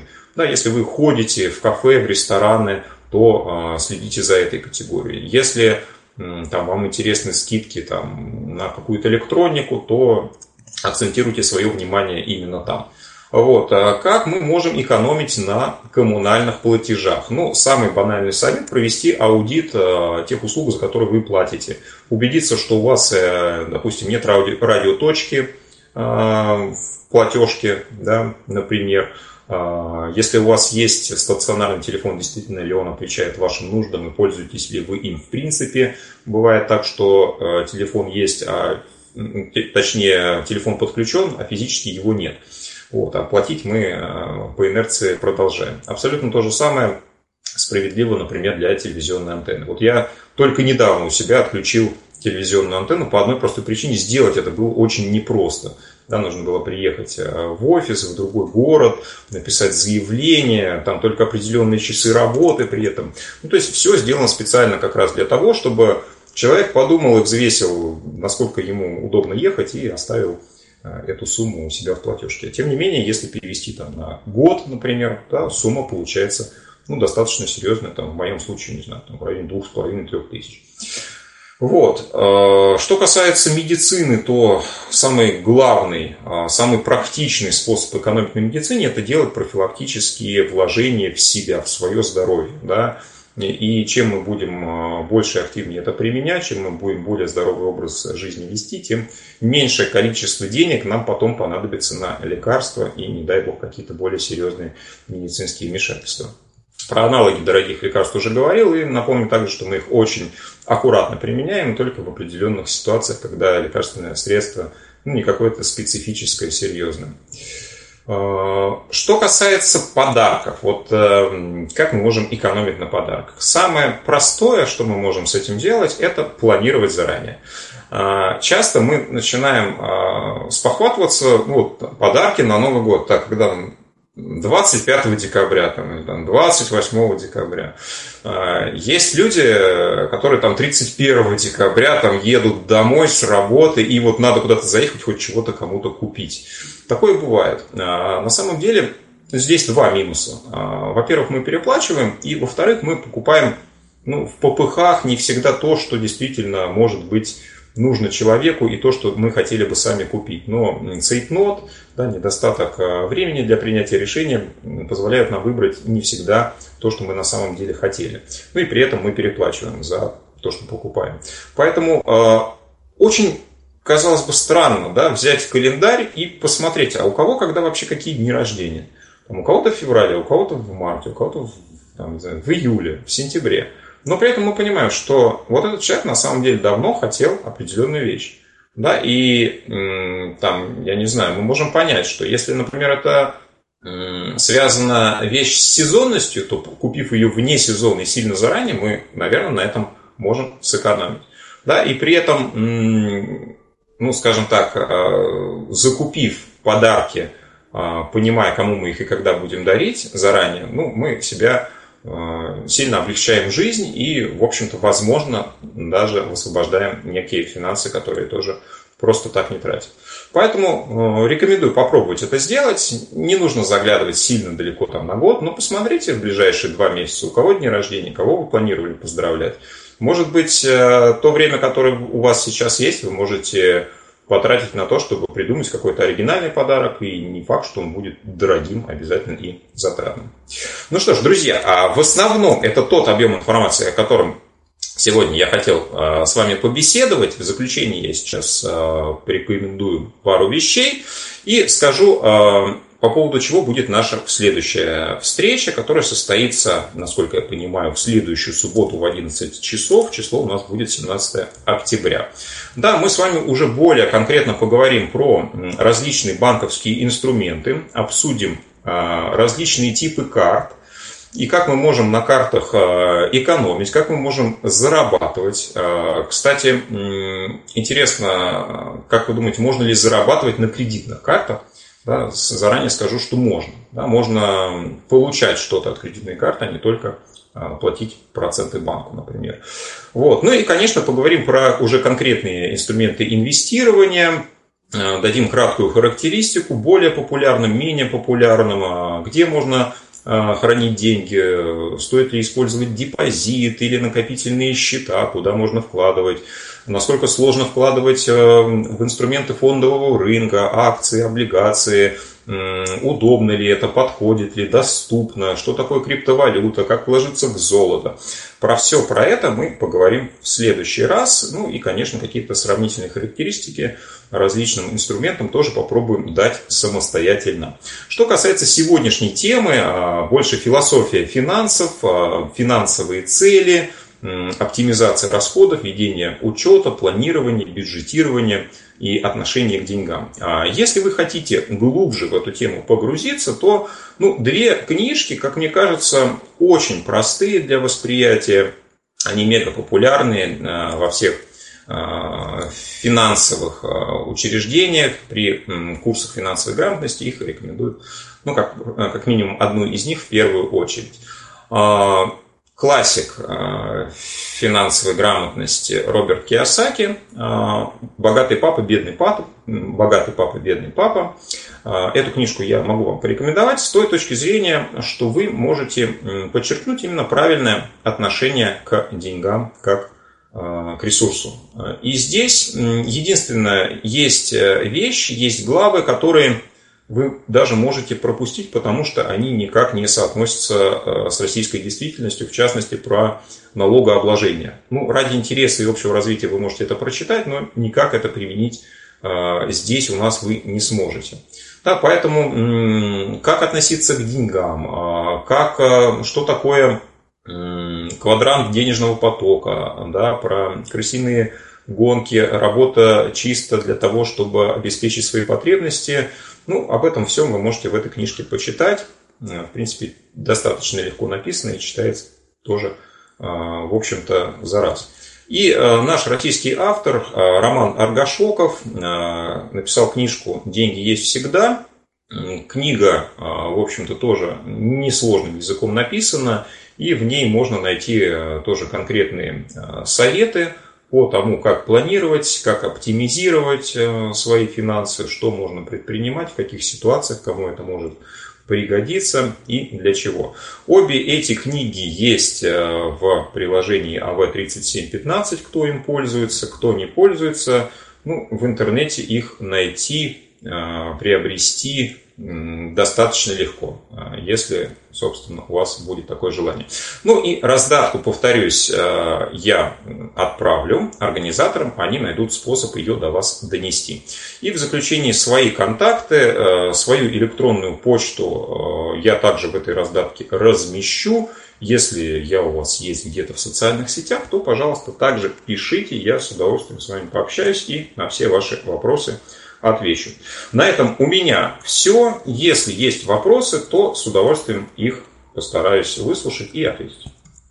Ну, мне кажется, на сегодня достаточный объем информации. Вот и действительно, может быть, к следующей нашей встрече можно будет вопросы какие-то готовить и Э, ну, написать Василию в социальных сетях или по указанным им контактам. А те материалы, которые он пришлет, мы разместим в, на нашем сайте, и э, я думаю, что вот здесь вот в комнате «Встречаемся в Камерате» временно они будут находиться, так что, пожалуйста, э, приходите. Следующая наша встреча, это будет на следующей неделе. Следите за анонсами. Василий будет в субботу. Вот. Ну и еще Планируется две интересных встречи, э, так что следите за анонсами.